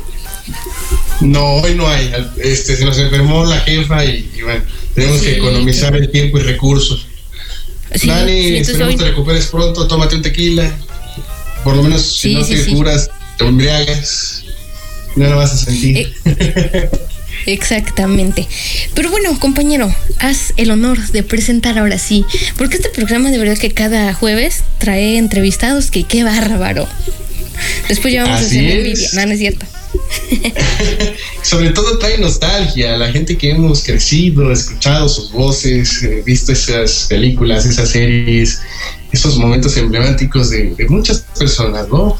Yo creo que es, es un gusto como cada semana escuchar a estas personas que nos ayudan a nosotros a entender el cine y la televisión eh, con su voz. Así que con mucho gusto les presento al señor Alfonso Obregón. Bienvenido. Hola, hola, hola a todos. Gracias por invitarme a su programa. No, al Pues es contrario, gracias a usted por aceptar la invitación. Claro, y ya como entramos todos apresurados, todos así como que, ¿qué hago? ¿Qué hago? Este, parezco Claro. novata, pero bueno. Pero compañero, inicia con la primera pregunta, por favor. Bueno, muy bien. eh, yo inicio con la siguiente pregunta. Eh, a nosotros todo el tiempo nos han dicho o hemos sabido que los actores de doblaje, que personajes, todo esto. Pero el programa en este caso se centra en saber quién está, quién es la persona que nos presta su voz para escuchar las, las películas. Así que mi pregunta es la siguiente. ¿Quién es Alfonso Obregón? Ahí está, ya está. Ahí está, Ahora sí, exacto. ya está de regreso. Y si ya nos estábamos espantando. Algo pasó, algo pasó ahí que se, se cortó la comunicación, pero bueno, ya estamos Sí. aquí. Este, Sí, Qué bueno. Díganos, lo escuchamos. decía que Alfonso es una, una persona muy normal, que normalmente me paro a, a hacer ejercicio, a bañarme, a, a almorzar algo, y si tengo trabajo, pues voy al trabajo un rato, a hacer algún llamado, alguna grabación. Em, cuando no tengo grabación, pues me ocupo de las cosas de la escuela. Em, los miércoles eh, doy una clase de doblaje de 5 de la tarde a a ocho y, ocho y media de la noche. Los sábados este, doy una clase de, do- de doblaje am, a las diez y media de la mañana y acabo un poquito antes de las dos y luego ya voy y doy una clase de actuación de dos a cinco y media de la tarde más o menos y ese es mi ritmo de vida normal, eso es lo que hago normalmente. Muy interesante. Clase de actuación. Esto nos, nos dice, bueno, el apellido de por sí nos, nos indica que desciende de familia actoral. Este, entonces es un actor completo, me imagino, de y televisión. Yo recuerdo que lo he escuchado en televisión hace mucho, mucho tiempo, en estos programas de Eugenio Derbez. Recuerdo, recuerdo haber escuchado su voz hace muchos, muchos años. Eh, Este, he hecho teatro, desde niño hice teatro con mi familia en, en las carpas, ellos eran carperos y ahí fue donde aprendí a actuar, a los cuatro años empecé a actuar con ellos y a los siete, seis, siete años que yo venimos ya a la Ciudad de México, eh, con mi familia estaba relacionada con el ambiente artístico, eh, yo iba por mi mamá a unos teatros que están ahí en el en Chapultepec, se lleva en el, com- el complejo del bosque, los teatros del bosque, y, y ahí me empiezo a relacionar con gente que estaba en, en- en la actuación, y de ahí me llevan al doblaje antes de cumplir ocho años, pero también al mismo tiempo me llevan al teatro, entonces hice la primera obra ya aquí en la Ciudad de México que se llamaba El Niño y la Luna. Y durante toda mi vida no he dejado de hacer teatro. Este, la televisión me da un poquito de flojera. eh, fue, más bien un experimento y fue porque el señor Eugenio Derbez me invitó a, a, pues a trabajar con él y, y le dije que sí, que con mucho gusto y quería ver qué pasaba y estuve un rato en la tele, pero no me gusta mucho la tele, la verdad me da mucha flojera la tele. Pero sí, soy un actor que ha hecho cabaret, teatro, tele, hice varias películas de, de niño. eh, la primera película que hice me nominaron para una diosa de plata y luego ya también, también decidí que el, que el cine no me gustaba mucho y lo dejé y me dediqué más bien al doblaje, pero soy un actor pues hecho y derecho, claro. ¿Y, y cuáles son los gustos de Alfonso Obregón? ¿Qué le gusta hacer? ¿Con qué se distrae en el trabajo? No, bueno, en el trabajo no me puedo distraer. Este. en el trabajo tengo que trabajar. Y pues requiere mucha. El doblaje es un trabajo que requiere mucha atención. Quiere ser bien, ¿no?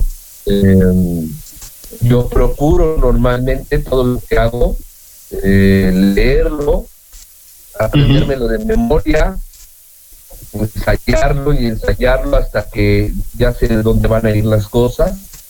Y luego ya me dedico a grabarlo y limpiarlo, hacerlo otra vez porque está chueco, hacerlo otra vez porque está corto, hacerlo otra vez porque está largo, hacerlo otra vez porque es el adecuado y hasta que ya queda ¿no? y, y varias veces en el día hasta que ya terminas tu personaje completo, ¿no? Entonces, pues así como que distraerme del trabajo, no, no puedo distraerme de mi trabajo, voy a trabajar y voy a doblar. Mis distracciones están aquí en la casa, en su casa. ah,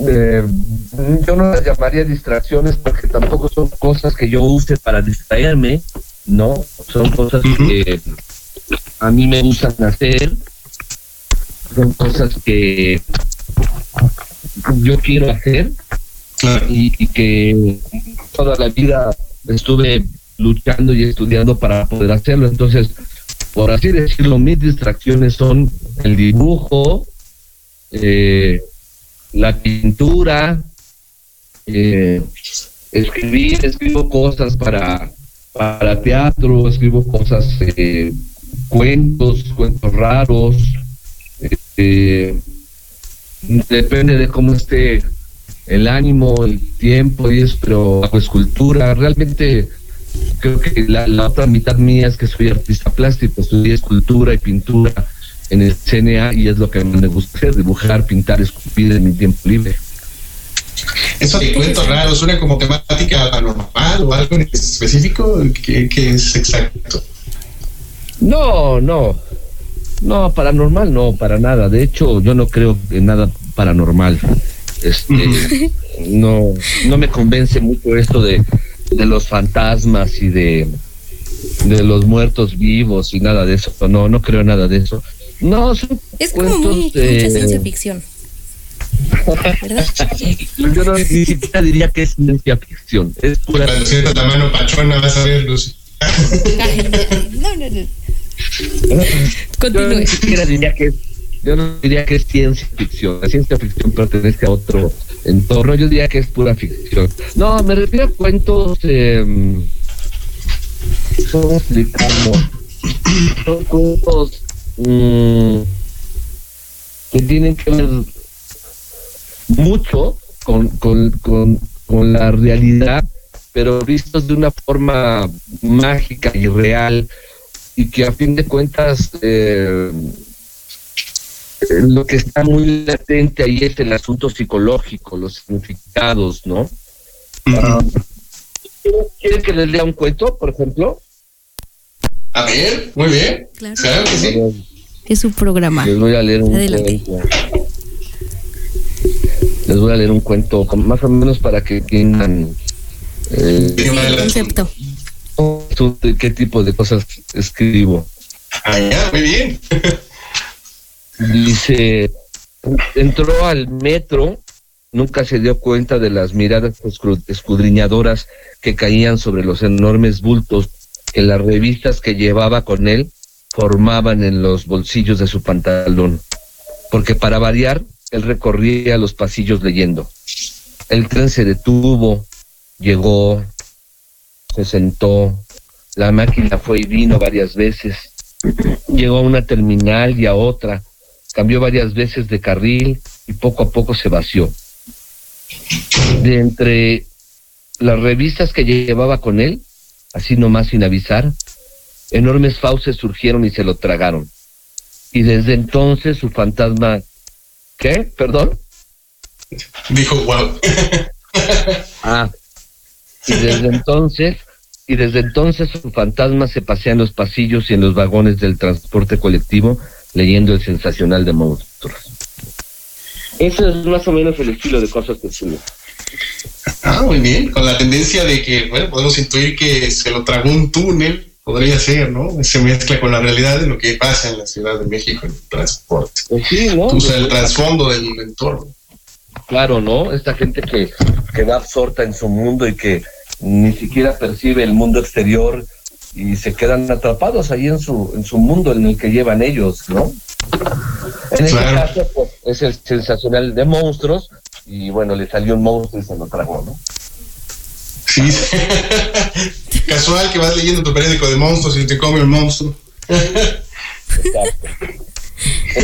Pues eso. Pero bueno, vamos con la Lo siguiente. dijo. Venga, Lucy. Siguiente pregunta. Em, ¿Cuál fue su primer proyecto como actor? Su primer papel estelar. Fíjate que fue muy curioso porque a mí me llevaron a, la, compañía de doblaje en la que aprendí a doblar y estaban haciendo, el, el señor que me enseñó a doblar fue el que me hizo la prueba. Él ya después se convirtió, con, con el tiempo se convirtió en mi maestro, se llamaba Fernando Álvarez. Y él estaba haciendo pruebas para una serie nueva que se llamaba Eddie's Father y en español le pusieron buscándole novia a papá. Y este, yo llegué y, era la primera vez que iba, entonces me hizo una prueba para ver qué podía hacer, no para no para hacer al niño de la serie, porque el niño era el estelar de la serie, ¿no? La serie se llamaba Eddie's Father. Entonces, este, el niño, el niño se llamaba Eddie.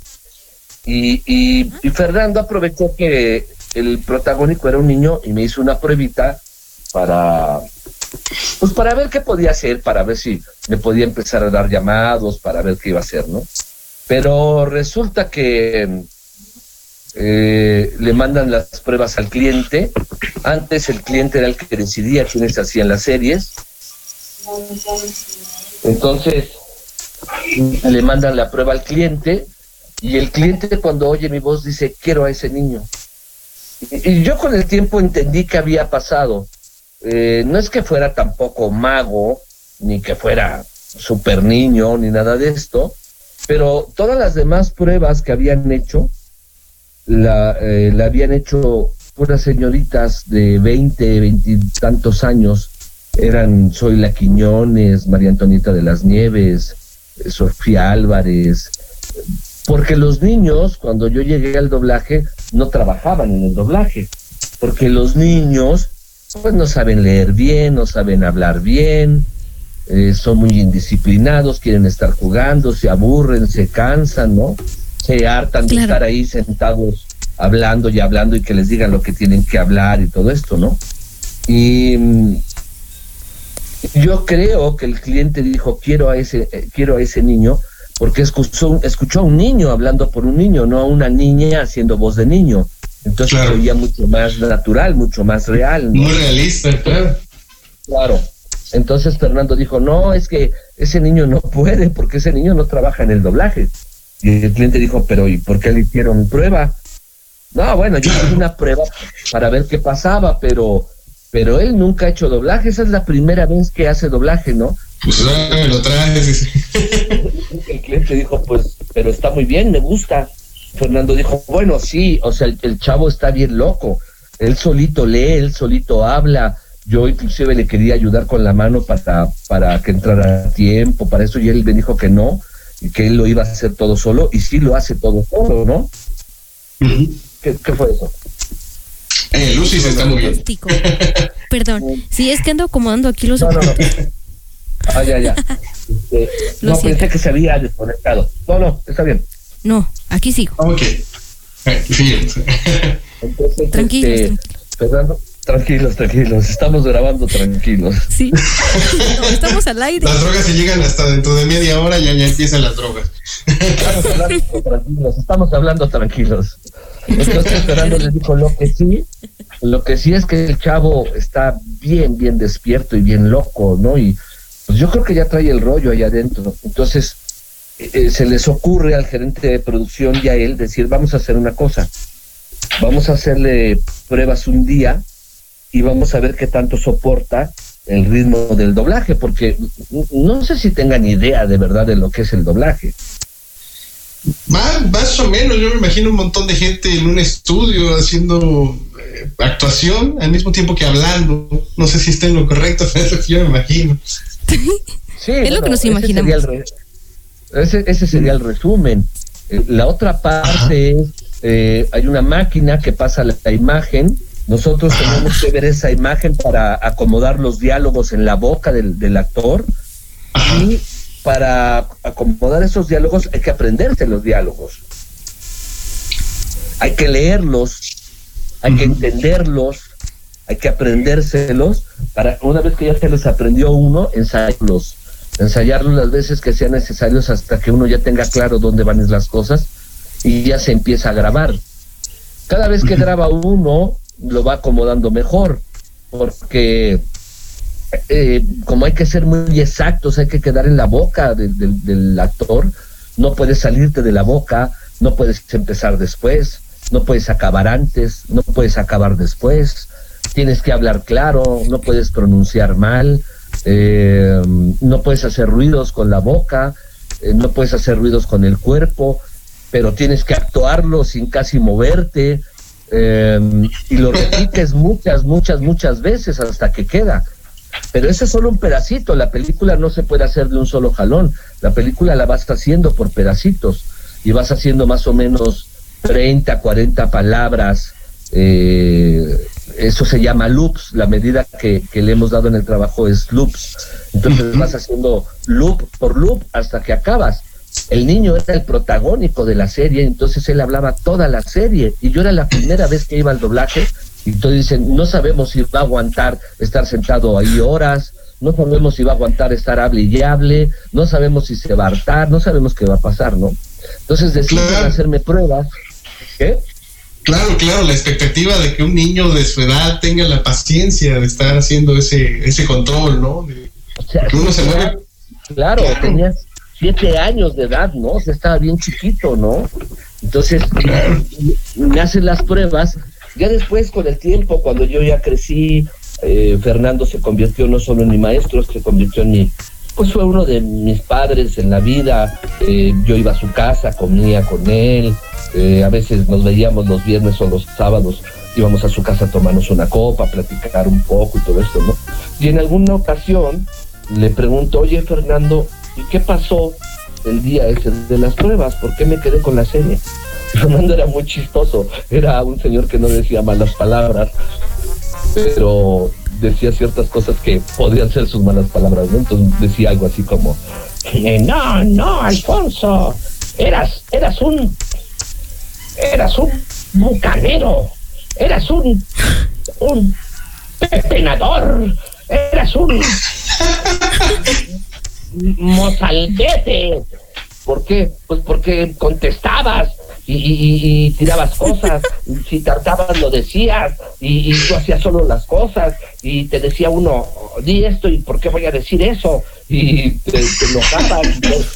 Pero eh, indudablemente ese día descubrimos que tú habías nacido para doblar, porque eh, llevabas un arco con flechas y le, y le arrojaste una flecha al cliente y se la metiste en el glúteo. ¡No!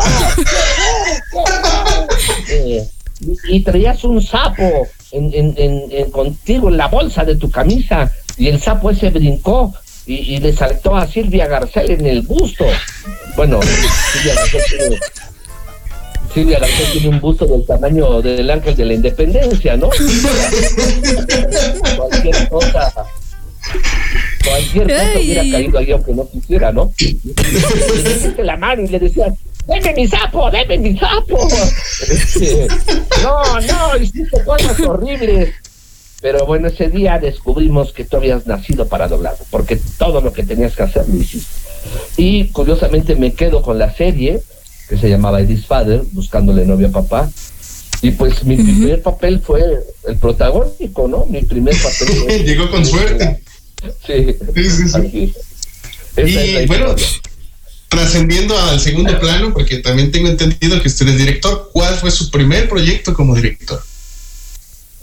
Uf, no me acuerdo porque eh, así como empecé a doblar muy chavito, muy precoz, eh, un día recuerdo que me hablaron a la gerencia y, y me dijo el, el gerente general, me dijo que, que iba, que querían que empezara a dirigir una serie. Y le dije, ah, pero si tengo 18 años, ¿cómo crees? Y me dijo, no, no importa, tú, tú has sido precoz en esto y, y eres un genio, ¿no? Yo ya estaba considerado genio a los 18 años porque de veras me comía las películas así como, como dinosaurio, me las tragaba completas, acababa antes que nadie, lo hacía muy rápido y muy bien, ¿no? Entonces me dijo, no, no, tú puedes dirigir, tú tienes todo para dirigir y queremos que empieces a dirigir. Dije, bueno, me, me empecé a dirigir a los 18 años, pero la verdad es que no recuerdo cuál fue la primera serie que dirigí. ¿eh?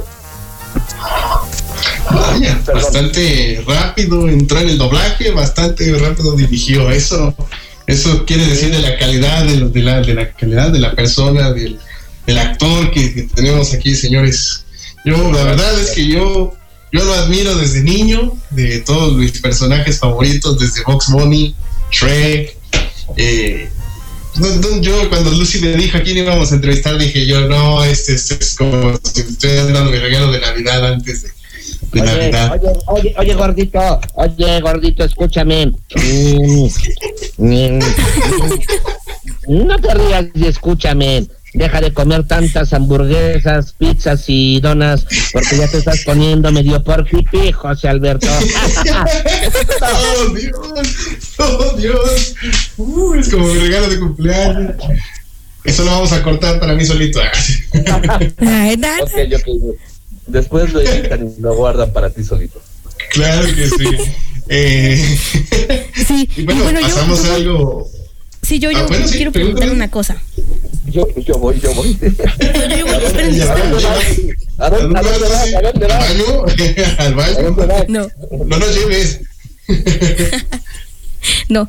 Este, ¿qué requisitos se necesitan para ser director de doblaje? Cuéntenos. ¿O qué les piden? Ah, actualmente, Ah, ¿Sí? Vengas. Pues mira, no, no quisiera hablar mal de nadie. No se trata de, de- de echar a perder esto ni de hablar mal de nadie. Aunque mis papás me enseñaron algo muy importante. En algún momento de la vida me dijeron que no se habla mal ni se habla bien de nadie. Se dicen las cosas como son y cada quien las acomodará a donde tiene que acomodarlas, ¿no? Claro. Actualmente yo creo que el doblaje está tan deteriorado y tan devalorado que pues puede dirigir quien sea.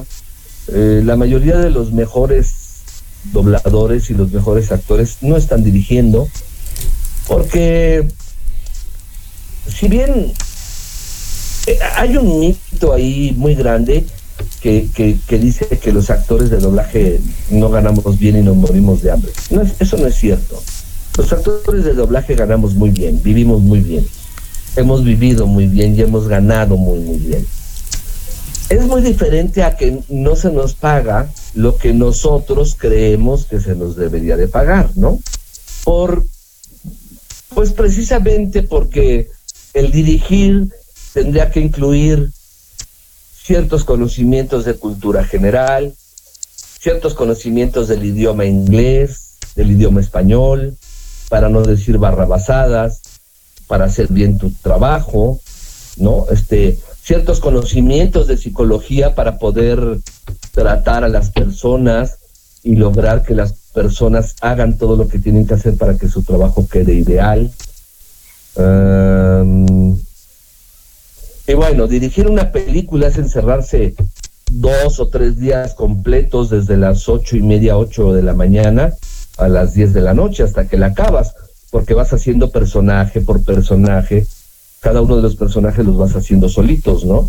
Entonces, eh, empiezas con un actor, haces todo lo de él, acaba, se va, llega otro actor, haces todo lo de él, se ac- acaba, se va, llega una actriz, haces todo lo de ella, se acaba, te vas a comer, regresas y así dos o tres días, ¿no? Para que tengan una idea más o menos de cuánto se tarda esto, el protagónico de una película, el protagónico de una serie que tiene más de de 150, 160 intervenciones, 200, 250, se tarda casi cuatro horas en hacer esas 250 intervenciones. Entonces, si tú empiezas a las ocho y media, nueve y media, diez y media, once y media, a las doce y media ya acabó. El siguiente actor que tiene más o menos el mismo número de intervenciones, una y media, dos y media, te vas a comer y regresas a las cuatro y media, cuatro y media, cinco y media, y ya acabó, y apenas llevas dos personajes, ¿no? Entonces, Sí. de todos los personajes que entran en una película y una serie, pues ya se te fue un día en tres personajes. Y tranquilamente así te encierras tres o cuatro días en una, en una película o en una serie, ¿no? Y no- nosotros, me refiero a los que, mm, ¿cómo decirlo sin sonar eh, petulante? A los que Ah, como suene, como suene. como suene, como suene. Perdón, pero me, Claro. me voy a limpiar la nariz porque estoy muy malo. Sí, no se preocupe. No hay problema. Va, va a sonar como, como a papel higiénico.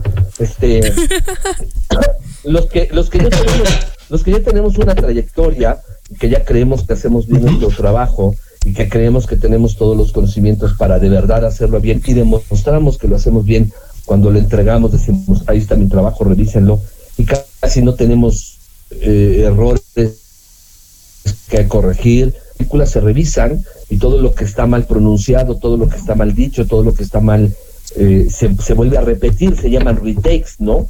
Entonces, yo cuando dirijo normalmente tengo dos o tres retakes por película. A mí me han hablado de películas en las que yo he estado con otros directores y voy a hacer retakes míos. Yo he tenido 20 retakes míos y yo, oh, wow, órale. Pues el director no vio lo que estaba haciendo porque hay, hay 20 cosas mías que están mal, pero veo la hoja de retakes y llegan a tener 100, ciento y tantos retakes, dices, pues entonces, ¿qué hizo este cuate o esta cuata, no? Entonces, actualmente para dirigir, pues ya no les piden nada, ya lo único que te piden es que seas incondicional de la empresa y que estés ahí cuando te necesiten y que aguantes todo lo que te digan y que aguantes eh, todo lo que te exijan y que hagas todo lo que te pidan y te calles cuando te digan que te calles y que bailes cuando te digan que bailes y que hagas el trabajo. Ya no importa. Básicamente una marioneta. Pues casi, casi, ¿no? Ya no importa si lo haces bien, si lo haces mal. Lo que importa Solo es que lo hagas y, y lo entregues y ya, desgraciadamente. Pues qué. Sí, repercute en muchas ocasiones. Repercute porque hay ocasiones en que en los doblajes antiguos se siente que la persona estaba inmersa en el personaje, se siente una fluidez diferente. Hoy llega incluso a ser hasta a veces un, un doblaje muy, muy, ¿cómo le podemos decir? Monótono, Eh, Sí, exacto. Exactamente. Aburres. Aburrido. Aburrido, sí. ¿no?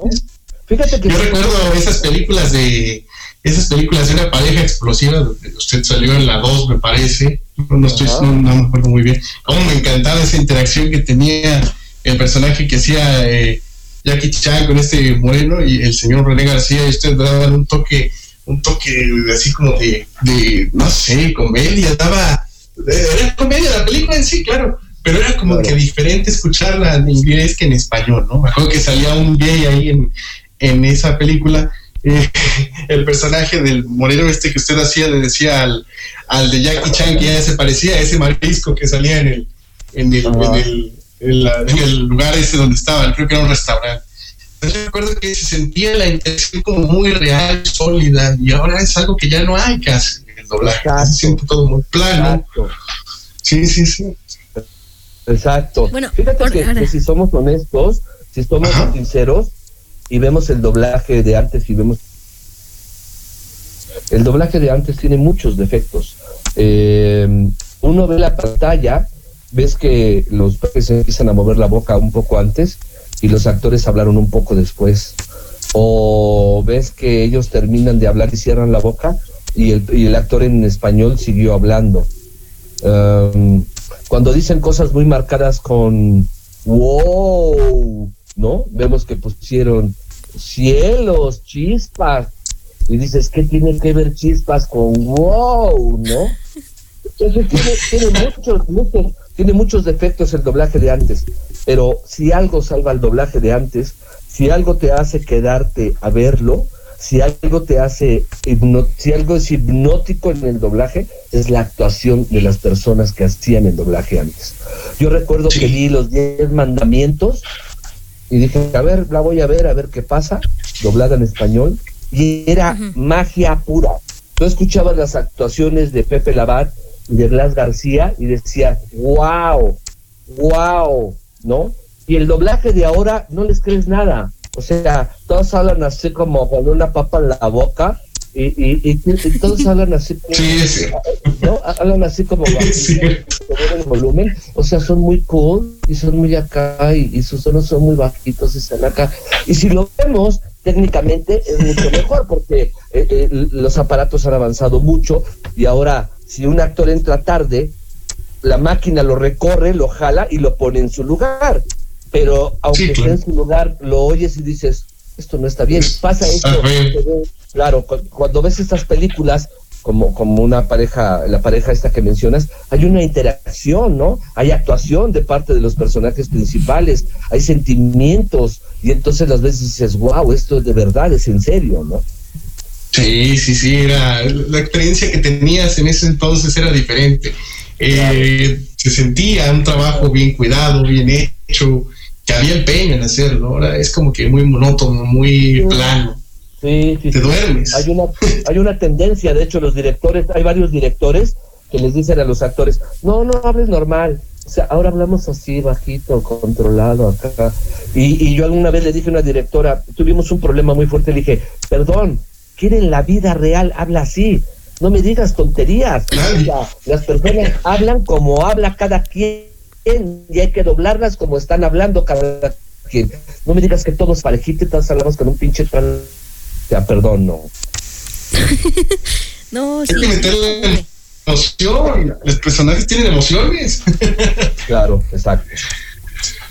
¿Qué más, Pero bueno. Lucy? A ver, ¿qué más? Ah, yo, yo, sí. Antes de, de seguir, es que el señor José Alberto no me deja hablar. Es que él piensa que el programa es de. ¿Yo? Pero si no se le ha pasado hablando, el que se le ha pasado hablando soy yo, no él. Me está culpando, güey. Acósele con su mamá. No, Ok, eso. bueno, vamos a, a- Antes de que se nos pase el tiempo ya. ¿A Disneylandia? Vaya, vaya corriendo. Eh, vamos, eh, tenemos la participación de una fan. Eh, lo vamos a poner aquí en el, en el radio y aquí vamos a hacer malabares para que usted escuche la pregunta y después regresamos al aire para que le, le responda lo que le pregunta la fan, este Karen. ¿Le parece? Ok, ok. Bueno, vamos entonces a la pregunta. Hola, ¿cómo está? Le habla Karen de Ciudad de México. Es un gusto poder saludarle. Quisiera preguntarle dos cosas. La primera es si por favor puede mandar un saludo para mi mami con la voz de Shrek. Ella se llama Maru y es fanática del trabajo que realizó. De hecho, hasta se compró un muñequito de Shrek. Con eso le digo todo. La segunda pregunta es, ¿cuál ha sido uno de los mayores retos que ha enfrentado en su carrera y cómo se enfrentó al mismo? Muchas gracias, éxito en todos los aspectos de Hola, su vida. ¿cómo está? Bueno, pues Sí. ya estamos al aire. Ya estamos al aire. Sí, sí, ya estamos al aire. Ah. Shrek. Oiga, pues que les mande saludos a, a Maru. Sepa la chica que yo ni me acuerdo de ella. No sé qué cuento salió, pero bueno, bueno, bueno, como sea. Maru, le mando un besote y un abrazote de oro desde muy, muy, le- ahora sí que desde muy, muy lejano, de veritas, de veritas que sí. ¿eh? ya, órale, sáquese para su cuenta, ahora, búscale, búscale, vámonos. Qué eso me encanta. Saludos para No, Karen falta el y Maru. Oh. Y que, que, por cierto fue su cumpleaños de, de la señora Maru, así que qué mejor regalo que, que este. Ah, y pues, que las voces de pues, doblaje, este. Muchas felicidades, Maru. Cómete todo el pastel que puedas, pero acuérdate, más vale afuera que adentro, eh, siempre lo he dicho. Y eso es real. Va a ser a la salida. y bueno, la, la pregunta creo que era que cuál fue el reto más este grande, ¿no? Así es. El reto más grande. El reto más grande que yo he tenido en mi trabajo es no permitir que la soberbia me enloquezca, no despegar los pies del suelo y no olvidar que soy una persona y soy un ser humano. Eh, no dejar que mi ego sea más grande que yo y, y- que me haga enloquecer como he visto a muchos de mis compañeros y a muchos de mis compañeras enloquecer. Eh, no ser prepotente, no ser eh, abusador con, con los demás seres humanos, no permitir que ese trabajo, porque entiendo que es un trabajo especial, entiendo que soy una persona normal que hace un trabajo especial y un trabajo que genera gusto y que genera eh, admiración y tengo fans y todo esto, no, no, no permitir que ese trabajo me enloquezca y me, y me ayude a dejar de ser un ser humano antes que nada. Ese creo que ha sido el mayor reto. Y pues lo he enfrentado, pues no sé cómo, con meditación, con este, con yoga, con, con guamazos que se da uno en la vida. Confieso que tuve, tuve un momento muy, muy sangrón y fui muy payaso y muy prepotente. Y, y creo que tenía que pasar por eso para caerme y decir, bájale, bájale de, de espuma al chocolate, porque si no, este, se te sale de la taza, ¿no? Entonces, pues aprendiendo, aprendiendo a hacerlo. Así que los golpes de la vida te van acomodando, ¿no? De nuevo en, en tu, en tu lugar. Sobre todo te van acomodando las neuronas del cerebro que a veces, a, a Que me lo dice a mí que estoy alto. a veces te nos desacomoda por tonterías, ¿no? Y Claro, y claro. queremos empezar como que a volar muy gacho y, y necesitamos unos apes para que se nos acomoden en su lugar, ¿no?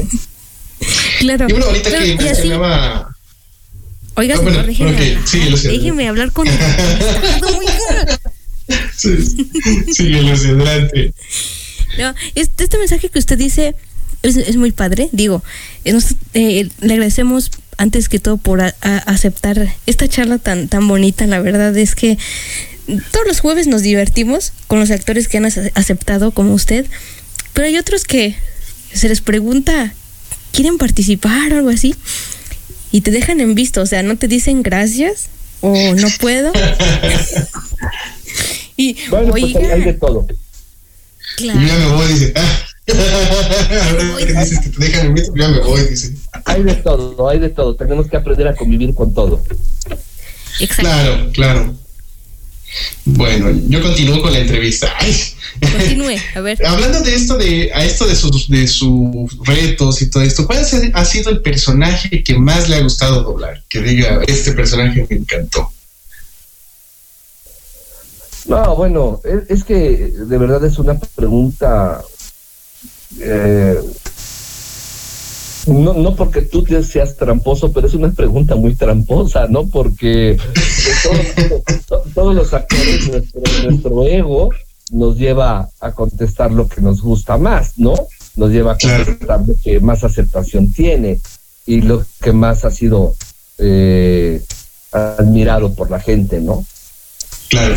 Yo, yo honestamente creo que yo amo mi trabajo, amo mi trabajo, amo, amo doblar. Eh, yo he disfrutado inmensamente haber sido la voz de Bugs Bunny, haber sido la voz del gato silvestre, hacer, haber sido la voz de, de Marty la cebra, eh, haber sido la voz del, del, del inspector Gadget. Eh, Uy, qué tiempos. Mulder de, de, de, de, X-Files. hasta Mulder, que no creo en nada de eso de los marcianos y de los Sí, sí, ¿no? Hasta, hasta ser la voz de Fox Mulder fue un agasajo para mí. Eh, bueno, ya hay otras cosas ahí como eh, Naranja Mecánica, Chaplin, 300, eh, ¿Dónde están las rubias? Todas las películas estas del espía seductor que pues son trabajos que yo disfruté enormemente, que yo de verdad amé hacerlo. Y en ese sentido, yo amo todo lo que he hecho. No tengo un personaje favorito. Eh, a mí me gusta todo lo que he hecho. Le puse mucho amor a todo lo que he hecho. De verdad, di lo mejor de mí en cada personaje que hice y me esforcé porque, porque quedara más allá que solo bien. Pero, bueno, e- es innegable que socialmente Shrek tiene una mayor aceptación, ¿no? Es innegable que. Shrek eh, llegó más lejos que muchos otros trabajos, que es un trabajo especial desde, la, desde lo primero que vimos y lo poquito que vimos, nos dimos cuenta de que era un trabajo especial y que pues es especial para toda la gente y en ese sentido pues es especial para mí, pero no porque esté diferente. Yo amo todo lo que he hecho y amo todo mi trabajo de verdad. Marte diría en este caso, está de locos. Marte diría, está de locos, viejo. Ay, qué bueno. No puedo evitarlo, señores, se me sale lo fan. Amo la saga de Madagascar, lo siento. Está bien, está bien. Ok, está bien. ¿Qué más? Siga, señor. Sigue con la entrevista. No, pues ya, ya, ya acabé. Ya acabó, exacto. exacto. Señor Ah, Alberto. ah, que siga yo. Ah, que siga yo. Dije, usted no va a querer hacer preguntas. Dije, me la va a dejar toda mía, bueno. Bueno, estamos, yo creo que ya cerca de acabar. No sé, la directora, la, la, la, la jefa aquí nos dice el tiempo. Por mí, yo me quedaría toda la A noche. ver. No hay problema. Estamos aquí al aire, por cierto. Faltan 15 ¿Al aire? minutos. No, yo estoy en mi casa. yo estoy en mi casa, al aire. no. Faltan 15 yo, yo minutos. estoy en mi cama, ¿eh? No, no Ahí está, aire, yo él- estoy en mi cama. no, ahí está. A lo mejor alguien aquí está encuerada, ¿no? él sí está en el aire, no sé. Gracias a Dios que este es audio. Eh, bueno, Ay, nos hablaba usted hace un momento que siente la decadencia del doblaje, siente que ha disminuido en la calidad. ¿Qué opina usted del trabajo de los Star Talents, que últimamente se da mucho? Híjole, José Alberto, es que eh, para empezar yo disentiría contigo. No, no creo que se dé últimamente mucho. Creo que el, el- el trabajo de los Star Talents en el doblaje siempre ha existido. Es muy curioso, es muy curioso, fíjate. Hacemos un poco de memoria y, y, eh, tenemos un recuento. La película más famosa, así con estadísticas, con estadísticas eh, levantadas, la película más famosa doblada al español se llama El libro de la selva. Claro, claro. Am, el libro de la selva lo hicieron por ahí más o menos de los entre los 40 y 50, ¿no? Sí, más o menos. Y si nos ponemos a repasar el asunto, el libro de la selva está hecha con Star Talent.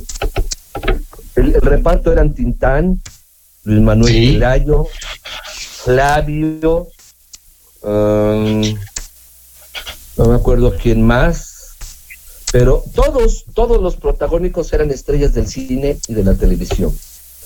El, el único, el único personaje que lo hizo alguien que no era Star Talent es el niño Mowgli, que para acabarla de, de perfeccionar, no era un niño el que lo hizo. Lo hizo, Ah, una, Mire, una, señorita que se llama Diana Santos. Pero la cuata era tan buena, que todos le compramos el papel. pero sin problemas, ¿no? Entonces, Sí, sí, sí. si nos ponemos a analizar un poco la historia de, de- del doblaje, del cine y de todo esto, la mayoría de las películas antiguas fueron dobladas por Star Talents. A mí me parece que aquí la bronca no es si doblan o no doblan Star Talents. Me parece que la bronca es que lo haga quien sea, Star Talent, o, o que no sea Star Talent. Yo he visto trabajos de doblaje con gente hecha por actores especializados en el doblaje que las han hecho pinole, pinole, dicen cosas que no deben de decir. Eh, eh, Esta película de ¿Qué pasó ayer? Creo que se llama así. Algo así, ¿no? O sea, La de- no recuerdo. La de Hangover, sí. Sí, la estaba viendo por, por accidente, de pronto prendí la tele, ahí estaba, y dije, a ver, voy a ver qué hicieron. Es insoportable, insoportable, o sea, de verdad. Y yo soy una persona que dice muchas malas palabras, pero me parece que es muy diferente que tú digas malas palabras en tu vida personal a que digas malas palabras en un medio de comunicación que va a llegar a todo el mundo, porque te están oyendo niños, te están oyendo niñas, y no deben de escuchar esas cosas porque si no entonces los niños aprenden a decir todas esas tonterías, ¿no? Claro. También los que, los que decimos malas palabras tendríamos que tener un poquito de conciencia y decir, saber cuándo podemos decir malas palabras y cuándo no.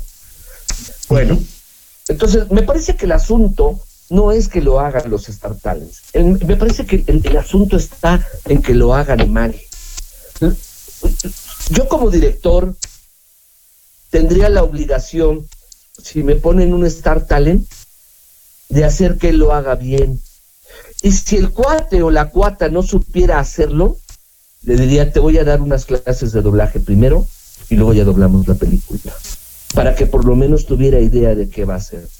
Pero me parece Claro. que esta, esta ética ya no existe actualmente. Me parece que este, este, este pensamiento ya no existe actualmente.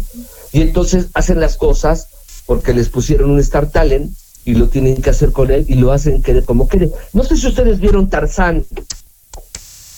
La nueva, la nueva versión no. La de Yo- no La, la- la- la de dibujos animados. La, no, no, no, Tarzán, la No, película. Tarzán, de Tarzán, la de película, dibujos exacto. animados. no, no, no la recuerdo. Bueno, No, no, no. bueno, para acabarla de fregar, la dobló un gran, gran amigo mío que se llamaba Eduardo Palomo. Yo les juro que la fui a ver al cine con mi hijo, porque en ese tiempo mi hijo veía, me llevaba al cine, quiero ver tal película, y yo llevaba a mi hijo al, al cine a ver películas.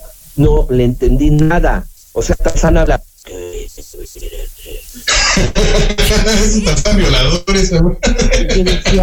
¿qué, qué te dijo? No, si lo entendiste, yo no lo entendí. No, no lo entendí. No, o sea, no le entendí nada. Me parece que eh, ahí fue una falta de de ética del director de no decir, a ver, tienes que hacerlo así, tiene que, tiene que entenderse, tiene que estar claro. Y tal vez ah, faltó que Palomo dijera, es que yo no sé hacer doblaje, enséñenme a hacer doblaje. Entonces el asunto no creo que sea los Star Talents o no los Star Talents. Creo que el asunto es que inviten a alguien sobre pretexto de que es youtuber o de que es eh, influencer o de que es Star Talent o de que es lo que sea el Papa porque quiero que trabaje en mi película, ¿no? Ahora, aquí, aquí, aquí- aquí hay un asunto muy delicado que es eh, la propiedad privada.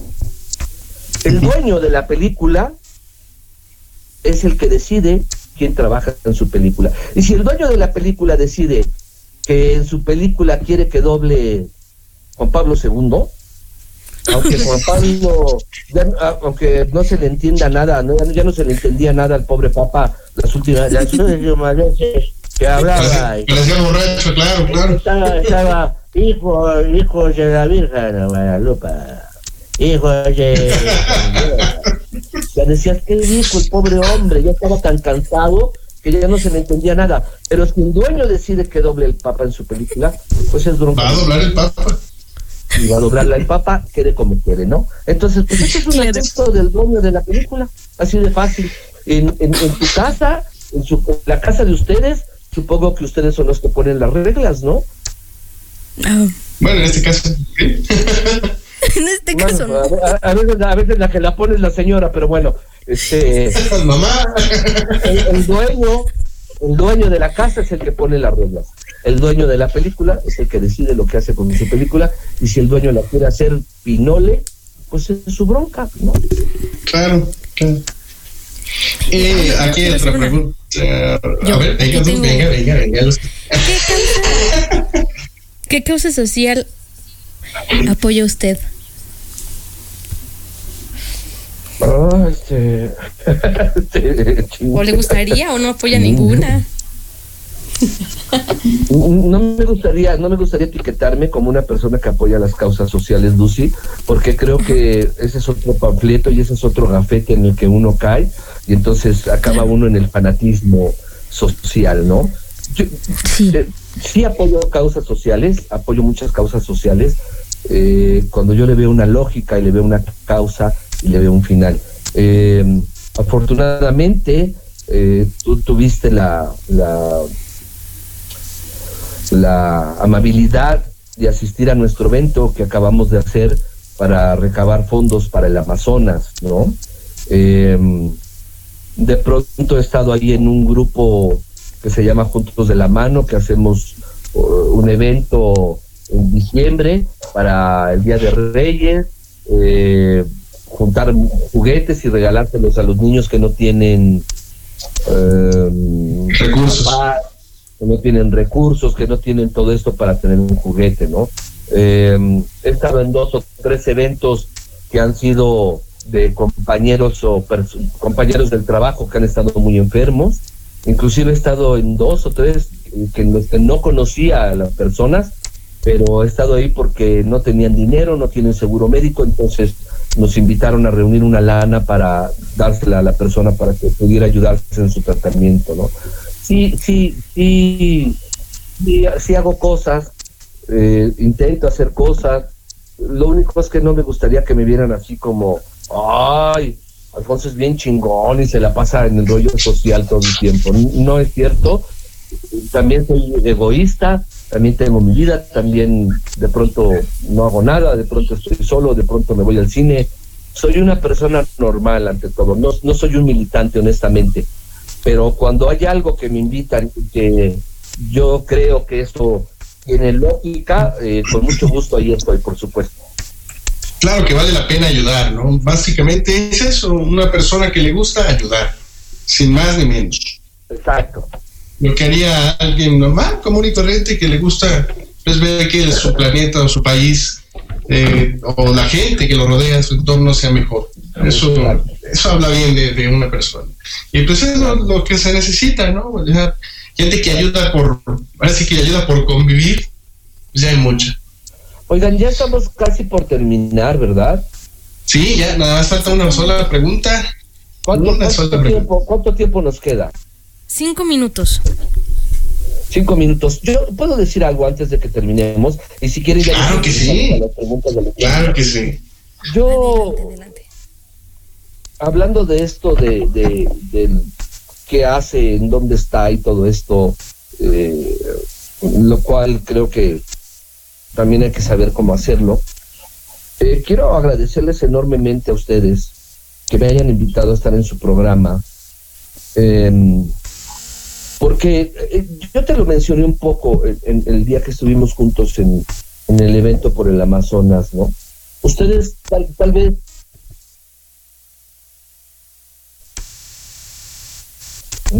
Acaba de pasar un pinche ovni, ¿verdad? Ay, yo también me quedé así, como hasta agaché la cabeza. Manchen, Agaché la cabeza. pasó un ovni por aquí enfrente de mi casa. Qué rayos. Un ¿Una borracho, que era bien- ¿Qué, ¿Qué era eso? No. ¿Quién sabe qué fue? ¿Quién sabe qué fue? A veces están apareciendo los secretos X aquí. No, este, yo, yo quisiera decirles a todos los que nos están escuchando que no se trata de hacer buenas obras, no se trata de colgarnos medallitas y de reconocimientos que nos den porque estuvimos en el evento en apoyo a tal cosa. Se trata de ser mejores seres humanos para vivir mejor. Se trata de ser más sensibles para vivir mejor. Se trata de ser más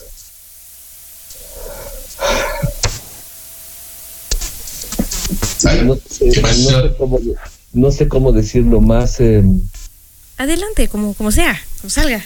Humano, humano, más simple y sencillamente, yo diría humano, ¿no?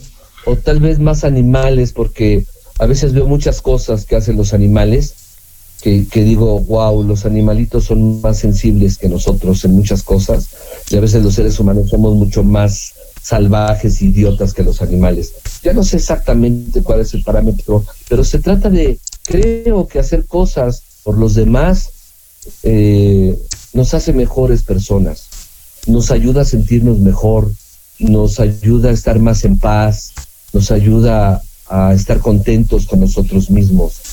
Yo quiero agradecerles a ustedes que, que me hayan invitado a su programa porque te lo mencioné en el evento, pero tal vez no lo crees. Ustedes son un ejemplo para la humanidad. Yo de pronto me pregunto, las personas que no tenemos ningún problema físico, que nos ponemos a llorar porque nos duele la cabeza, nos ponemos a llorar porque se nos descompuso el carro, no tienen idea de, de, de la, de la vida que llevan ustedes cuando tienen, ustedes tienen ese tipo de, ¿cómo se llaman? Discapacidades.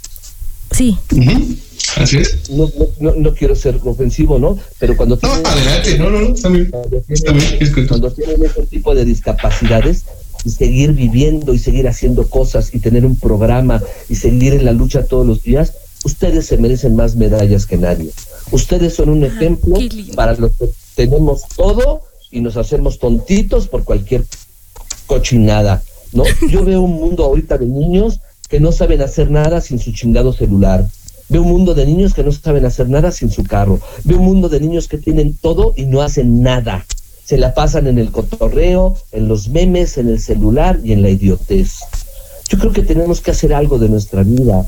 Yo creo que de verdad tenemos que buscarle sentido a nuestra vida, hacer algo por nuestro país, hacer algo por nuestro planeta, porque independientemente de que lo logremos y, y- y digamos, ay, logramos que plantaran arbolitos en el Ajusco y está bien bonito, eso nos va a ayudar a vivir mejor, eso nos va a ayudar a estar mejor, eso nos va a ayudar a ser mejores personas. Y a, a veces las personas que estamos completos no tenemos esta sensibilidad que tienen ustedes, que, que les falta algo y dicen, tengo que seguirle y tengo que hacer más y tengo que buscarle porque a ustedes sí les faltó algo y cuando a uno no le falta nada y tiene todo, pues se apendeja uno y se ahuevona y ahí Sí. se la pasa ah, en la estupidez, ¿no? Entonces, Sí, sí. ustedes son un ejemplo para, de verdad, ustedes son un ejemplo para los demás. gracias por hacer esto, gracias por tener un programa, gracias por invitarme, gracias por ser partícipe de mis tonterías y mis locuras. Y de verdad, los invito a que vivamos la vida al mil por ciento. Pero vivir la vida al mil por ciento no es emborracharse, ni drogarse, ni enloquecer, ni hacer tonterías. Vivir la vida al mil por ciento es levantarse, es vivir pleno la vida, disfrutar lo que uno haga, disfrutar el sol, disfrutar la lluvia, disfrutar el frío, no estarse quejando por las cosas, eh, recibir lo que tenemos, dar gracias por lo que tenemos y ayudar siempre que podamos a alguien que necesite ayuda y que nos pida ayuda, hacer algo por esa persona, no para que nos den una medalla, ni nos den un reconocimiento, ni nos aplaudan. Ah, esas son tonterías. Para nosotros estar mejor como seres humanos, para nosotros ser mejores seres humanos. Creo que el día que hagamos un poquito todos eso, iremos cambiando a todos los demás y algún día el mundo cambiará dejará de haber guerras y dejará de haber hambre y dejará de haber enfermedad y dejará de haber atrocidades como las que hay en nuestro plan. Gracias, gracias infinitas por invitarme a, compartir con ustedes este momento y espero que no sea la última vez.